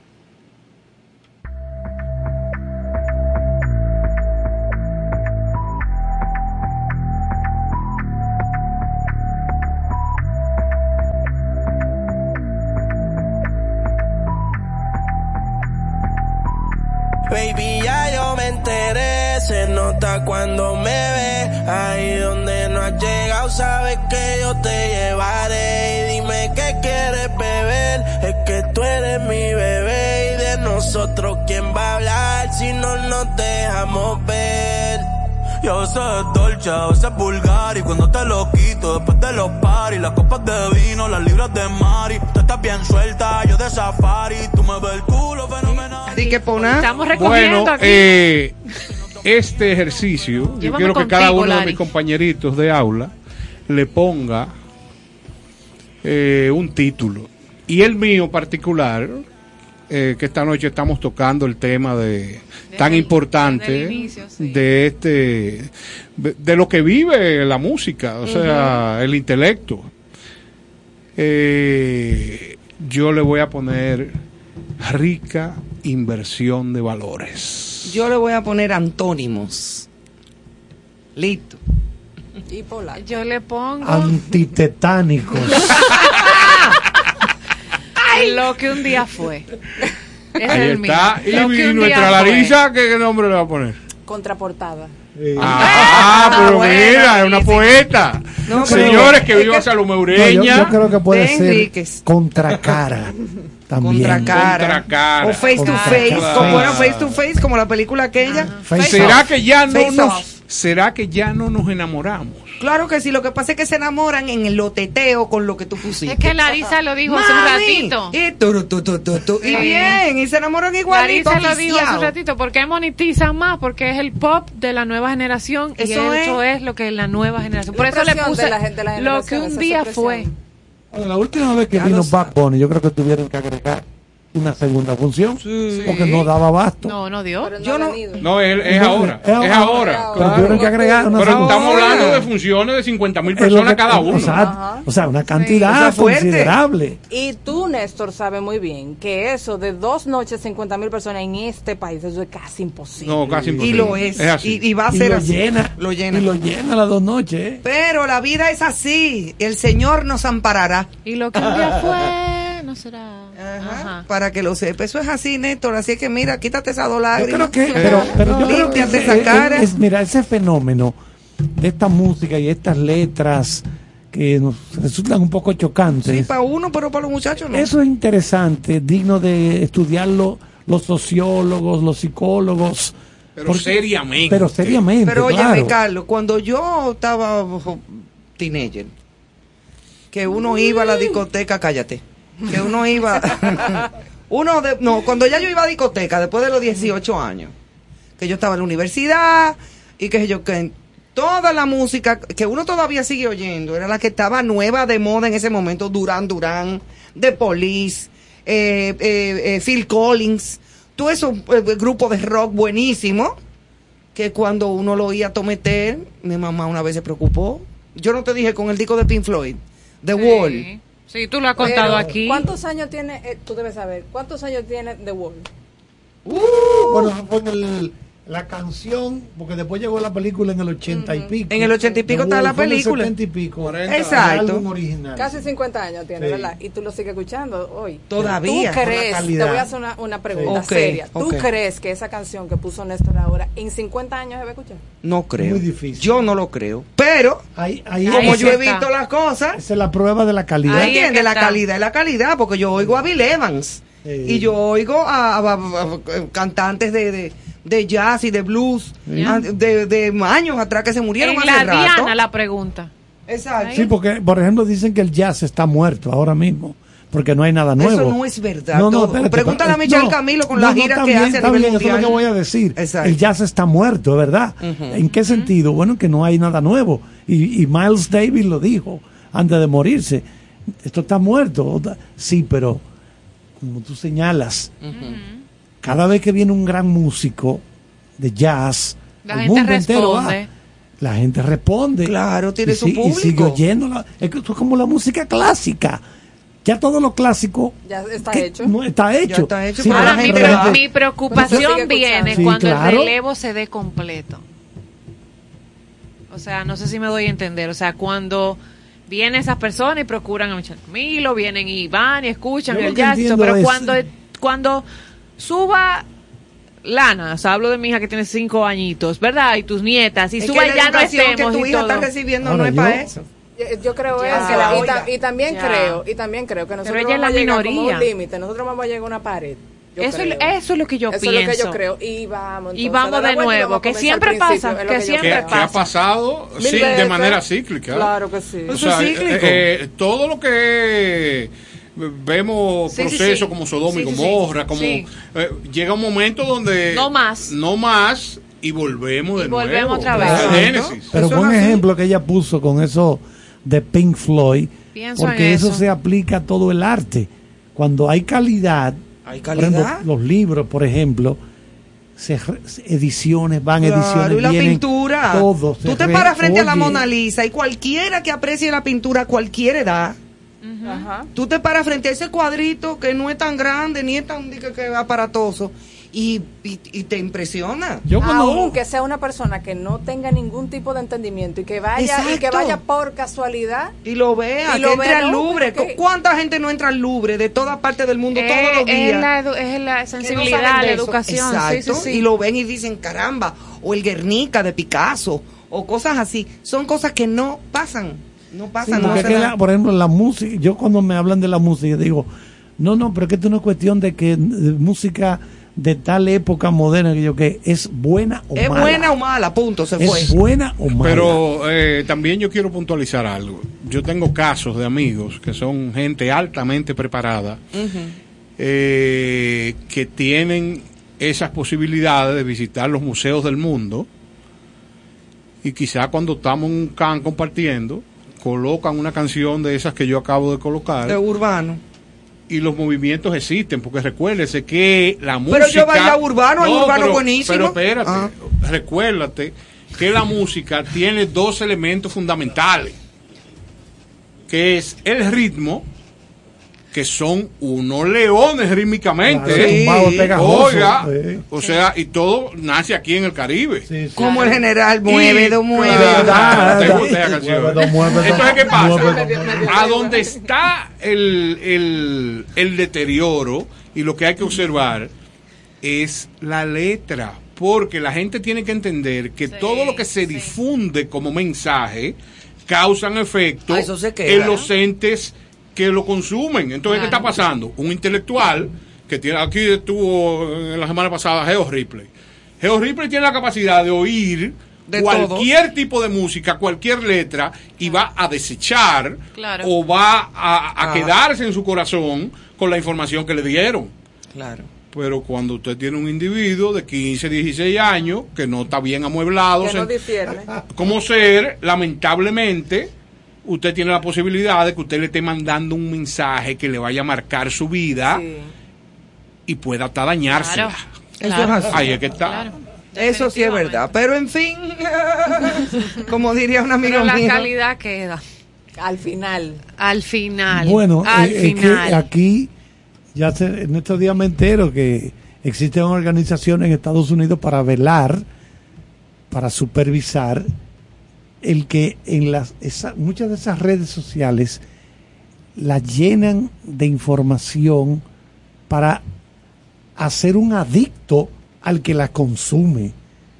O sea, convertir al que consume esas redes en una adicción, convertirlo. Con Bueno, aquí está la Exacto. profesora de neurociencia que en algún momento pudiera eh, abordarlo. abor- abordar Todo ese tema eso, así porque mismo eso es es. un tema importantísimo porque oye si permitimos que sigan esta gente por hacer dinero por hacerse de miles de Pero millones eso va de tan dólares lejos, profesor, ya, que se está creando el neuroderecho para que podamos defender Mm. que están interviniendo nuestros cerebros sin nuestro permiso. Sí, sin señor. consentimiento. Oye, qué O importante sea, cuando a mí me ponen una música o un olor a palomitas en el cine, cuando en el supermercado me ponen una música que va con un fin, que Sí, procura un comportamiento, Un una subliminal. Hay conducta. música de supermercado.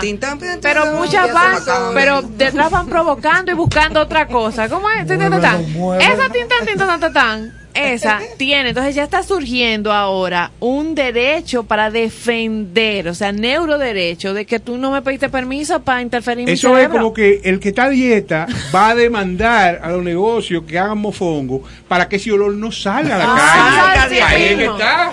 Pero Yo- mira, yo a mí, entiendo. a mí me dijeron una vez, ¿tú conoces a Dari Yankee? Digo yo, no. Pero hace mucho. Y estaba de moda la gasolina. Pero yo no lo había oído. La gasolina Y me lo pusieron. Y yo me paré. Me gusta la gasolina. Pero Eso afectó tu neurociencia. Pero yo, y yo la bailé. Pues claro, eso no tiene una letra vulgar. Ivonne No, no, acaba no, no, de bailar en cabina y pararse a bailar la gasolina, señores. Y eso que tú no me has visto encendida. Pues sí. No. Pero no. Señores, si mis dos nietas me ven. Lari, ¿dónde quienes necesiten más información a propósito de que viene este, ¿cómo se llama el evento? Dominicana Music Week. Dominicana Music Week. La- en la cual vamos a Pero el promocionar por aquí. sello, todo, ¿quién más información? La oreja, ¿dónde contactarte a ti y dónde contactar la oreja? A través de redes, que nos puedas Sí, dejar puede, antes puede de, Ser, de- Puede ser por las redes. Las redes de La Oreja en Instagram es La Oreja Media Group. Y la mía es Real Larisa Martínez en Instagram. Por ahí nosotros le contestamos de una vez, como si fuera un celular. Aló, dime. O sea, directo le escriben ahí por DM en las redes y ustedes ya de ahí abren el camino de comunicación. en ese evento vamos a lanzar mi primer reggaetón, vale. Yo lo voy a llevar. Claro. La maleta. Dominicana Music Week. Bien, bueno, pues Larisa, mil gracias por Ah, visitarnos, gracias, Lari. venir y seguir con un trabajo tan interesante como el que tú La haces. primera de muchas. Y enredado. Éxito en todo. Yo sé, yo Seguimos sé. aquí con buena música en concierto sentido. La gasolina. no.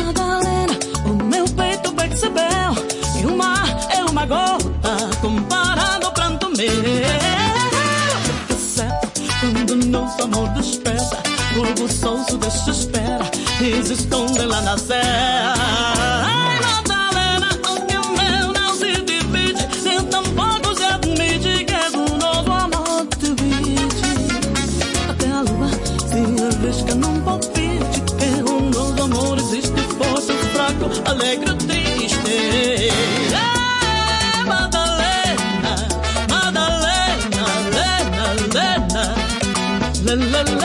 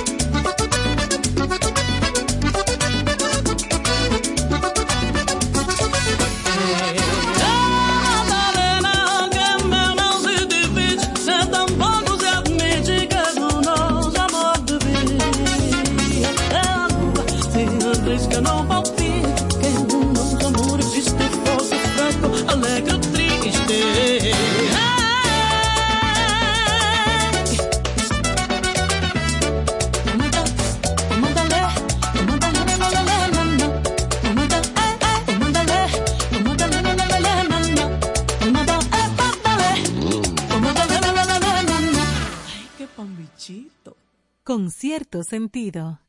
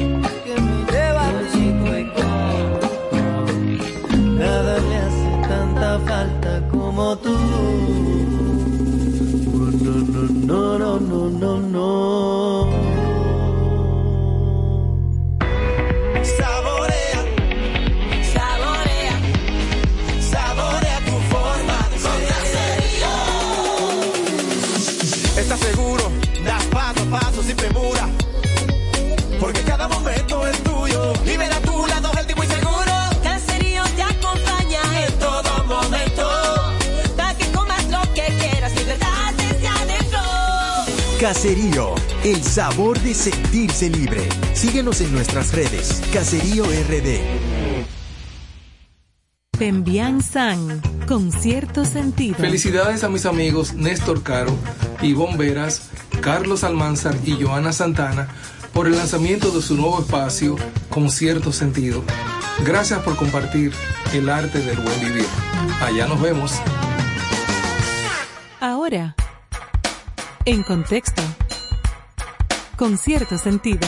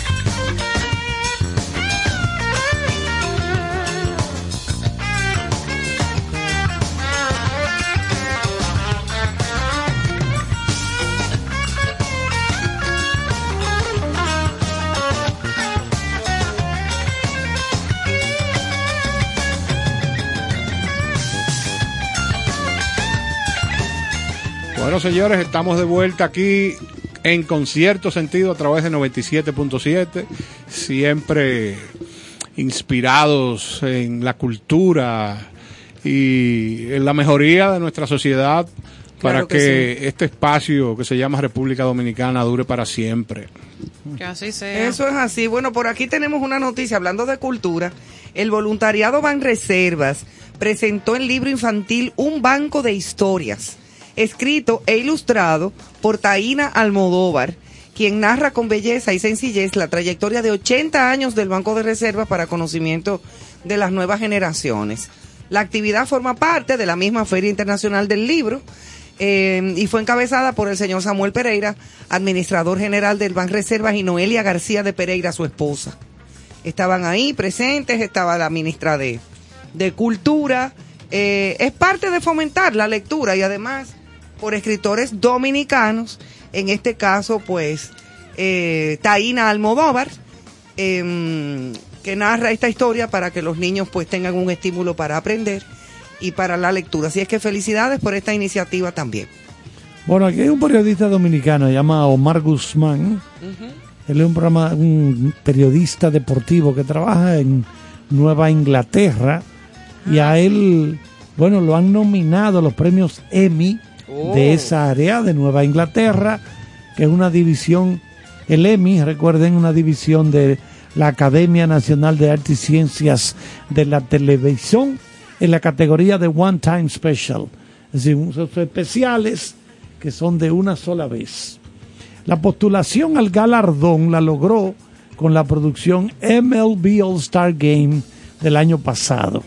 Es decir, un trabajo que hizo para el juego de estrellas del béisbol de las grandes ligas el año pasado. Ahí incluyó entrevistas de jugadores como Nelson Cruz, Fernando Tatis, José Ramírez, Juan Soto, Rafael Devers y artistas populares como el Alfa, el jefe. Dice, bueno, una nominación es importante. El Alfa. El El al- Héctor, el favorito eh, tuyo. Mi hermano que lo quiere. No, lo, pero loco con, con él. ¿Y qué pasará con Rochi RD? ¿Cómo es? Con Rochi RD, ¿qué va a pasar? No, yo creo que deb- tú debes remitirte al expediente. Ok. Hola. Sí, ahí están. Claro, ahí los tengo detalles, pero no están muy Tengo claros. entendido, Caro, que usted está durmiendo uniformado de coronel. Sí, porque ¿Por qué? en ¿Por cualquier qué? momento me dan una Sal- sorpresa y me, reinte- me reintegran. Sí, Se sí, coja adelante. sí.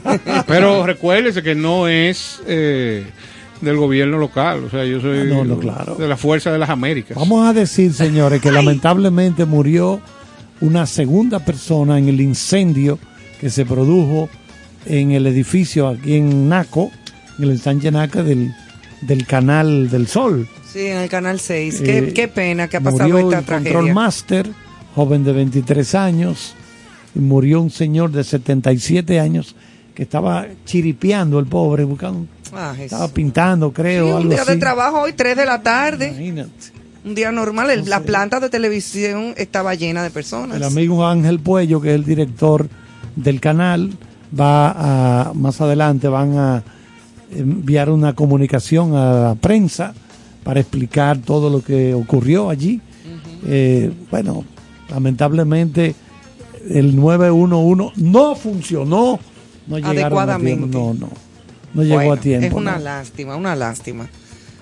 Bueno, señores, y una noticia más agradable, Natalie Peña Comas protagonizará en Roma el gran concierto centenario de la Altagracia. Ay, sí, el de que la estuvo- Alta Gracia. Gracias. Estuvo con nosotros aquí Sí, en claro. vivo.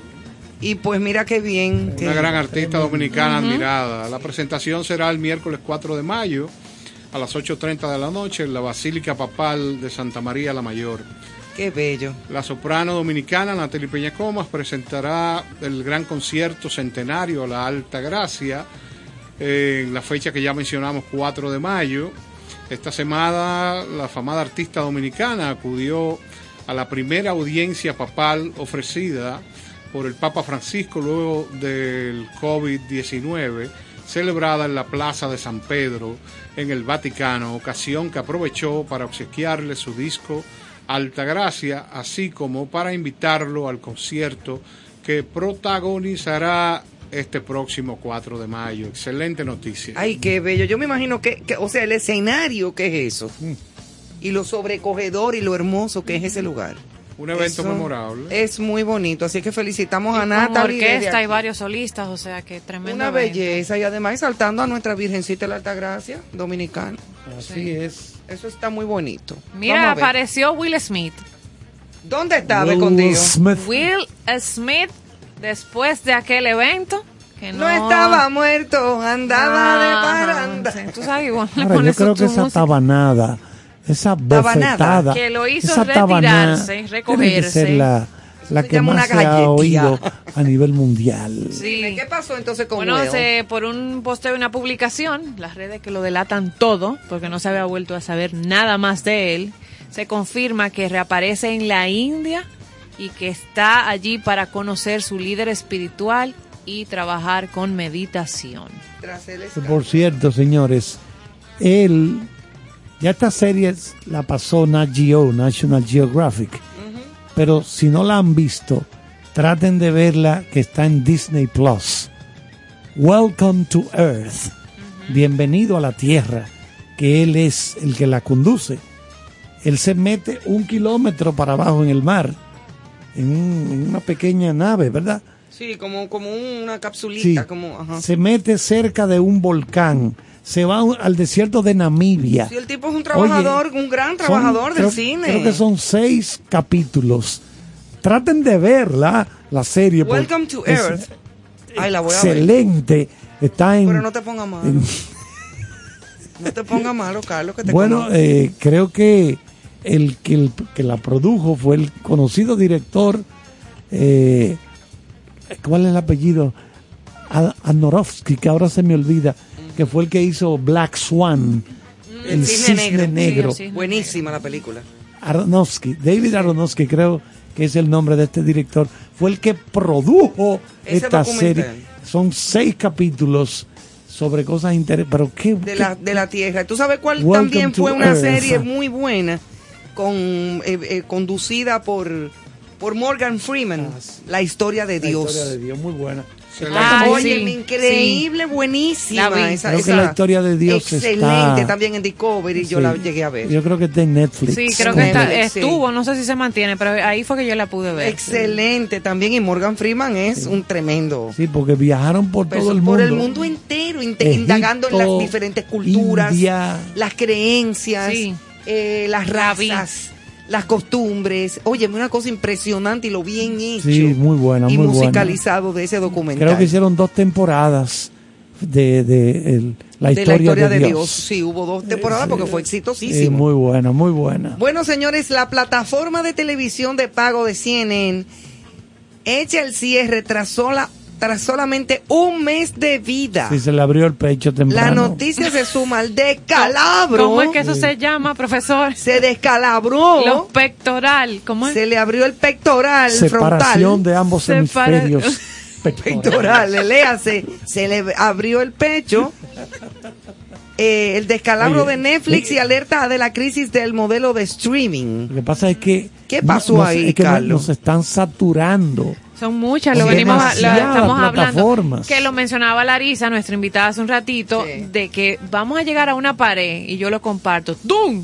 Entonces vamos a volver de nuevo a cero. Mira, yo tengo. Yo voy a, me voy a poner a leer Paquito de Yo lo de antes. mira, yo tengo- Sinceramente. ¿Tú sabes tengo que yo andaba Netflix. buscando hoy? Perdón, profesor, selecciones, porque tú me dijiste que existe todavía. Selecciones del Reader Digest. que Yo, yo tengo Netflix, tengo Disney Plus y tengo HBO Max. Yo no quiero más Más plataforma ya. más nada. No ¿Para tengo tiempo. Es que no, y además es que tú no puedes ni, si que, ni, ni que tuvieras el tiempo, Carlos. Te pone loco. Te va, te- la Más. gente te pone loca. ¿Qué aquiloso? Es una cosa Tú impresionante. sabes o sea, que están delatando que la práctica que los individuos están haciendo es el scrolling, el simplemente ver, o sea, qué hay, sí. pero no se detienen. Pero no se Porque es detienen. demasiado. O sea, tú te pasas una hora buscando qué vas a ver, y entonces es tanto No, que y- no ves nada. Y entonces, ok, es muy bueno en cierto sentido porque los compañeros artistas del mundo entero, escritores, guionistas, directores, fotografía, música, De todo. tienen mucho trabajo, y es verdad. ¿Por qué? Porque esto come mucho material. O sea, todas estas plataformas requieren de mucho contenido. Y tráeme, tráeme documentales, eh, un concierto que se grabó de un artista tal, todo eso. Eso es bueno, porque eso es mucho trabajo. Sí, pero, Pero- oye, nos están apabullando. Sí, sí, sí, se nos va a quemar la ¿Tú azotea. sabes, todo. cómo, tú sabes cómo a veces yo me visualizo eh, eh, después de consumir demasiada información. ¿Tú te acuerdas del personaje que hizo Jim Carrey? Del acertijo en Batman. Que en una como que se le Se fundió. Se fundió porque como que era demasiada información en el cerebro. Así es que vamos a terminar todito. Con tantas cosas, no hay no. Yo me voy a poner a leer Paquito de, Con el de. Susi y de Archie. Con el juicio No, de Johnny Depp eh, y la, su esposa tenemos suficiente. Señores, calculen cuánta dura, cuánto duraba la gente antes sin tanta información y cuánto está durando ahora. Exactamente. Ya eso es todo. Ya lo sabes. Ahí es que está el asunto, creo yo. ¿no? Sí, porque no es que uno no se Eso informe, pero... Lo, lo- lo- lo que pasa es que el hombre, el hombre va a tener que desarrollar una capacidad selectiva para saber a qué le dedica su tiempo. Y eso, señores, que nosotros estamos Esto, en este lado de la acera. Pero ya hay otro mundo, ese es un mundo en meta, en el metaverso, que, que un día vamos a traer a alguien para hablar de lo que está sucediendo ahí, que es otra cosa. Otra historia. O sea, ya ahí se están vendiendo, vendiendo terrenos, espacios publicitarios, gente comprando casas. O sea, ahí está, Virtuales. en metaverso está sucediendo otra vida aparte de esta. Y hay gente que la lleva, digo yo, las dos, o no sé cuántas ¿Cómo más. tú te comes metaverso dos pastelitos?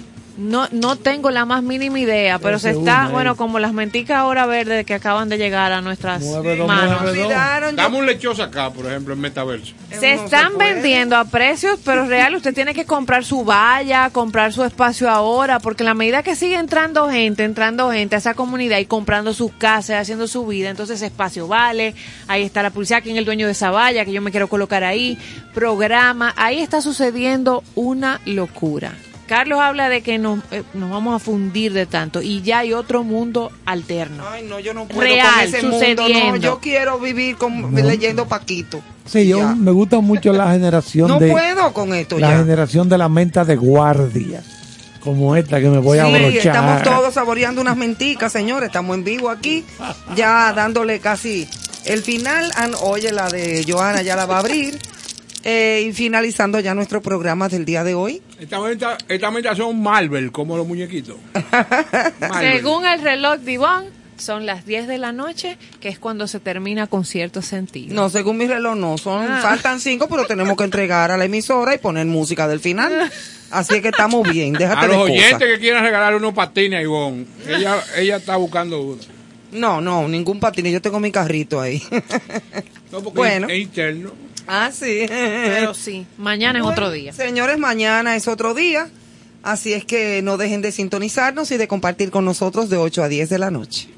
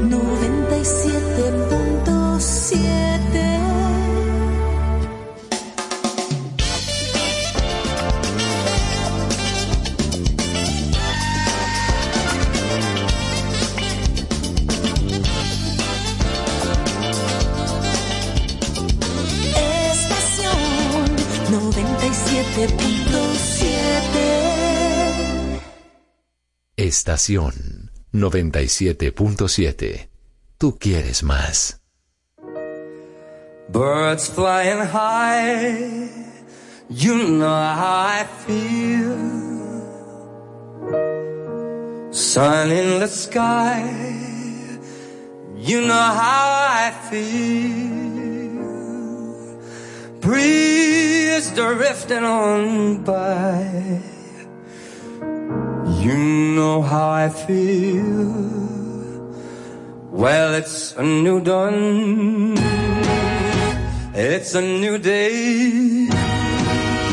It's a new life for me.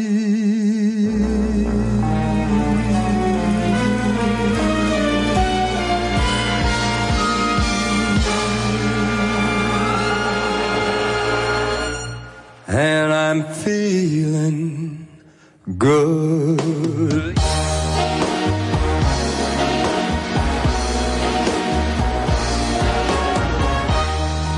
Fish in the sea, you know how I feel.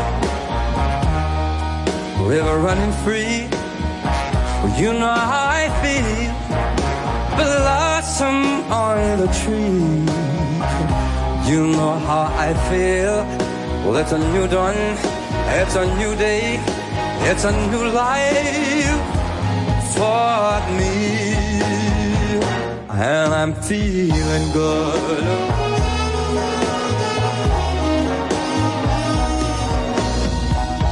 A dragonfly out in the sun. You know what I mean, don't you know? And butterflies all having fun. You know what I mean. Sleep in peace when day done. Oh, that's what I mean. And this whole world, well, it's a new world, and it's a bold world.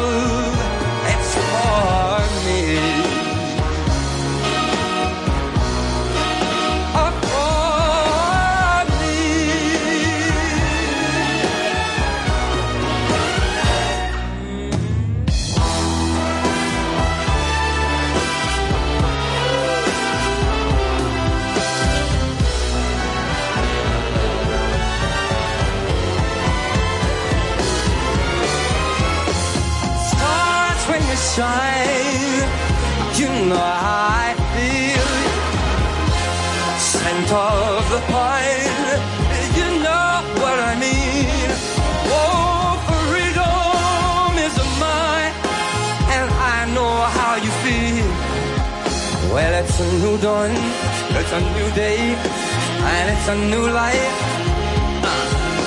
It's a new dawn, it's a new day, it's a new life. It's a new dawn, it's a new day, a new life for me. And I'm feeling so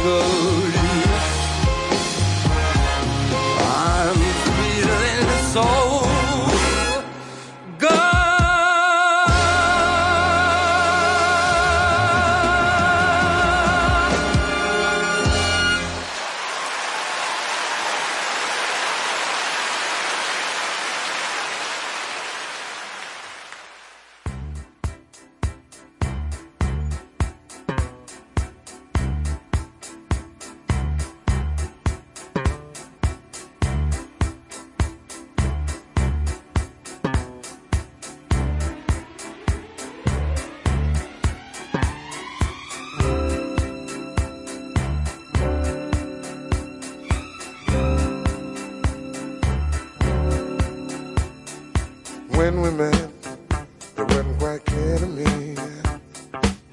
What you had in store was for only me. Surely you know you took me by surprise. When I turned and looked, I saw that message in your eyes.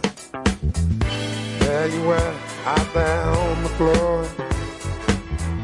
The way you move, girl, only made me want you more. I did not know you had been hypnotized to the movement of your body dancing in my eyes. I knew I had to hold you and make you mine. Don't want to control you, just have a good time in ecstasy. When you lay down next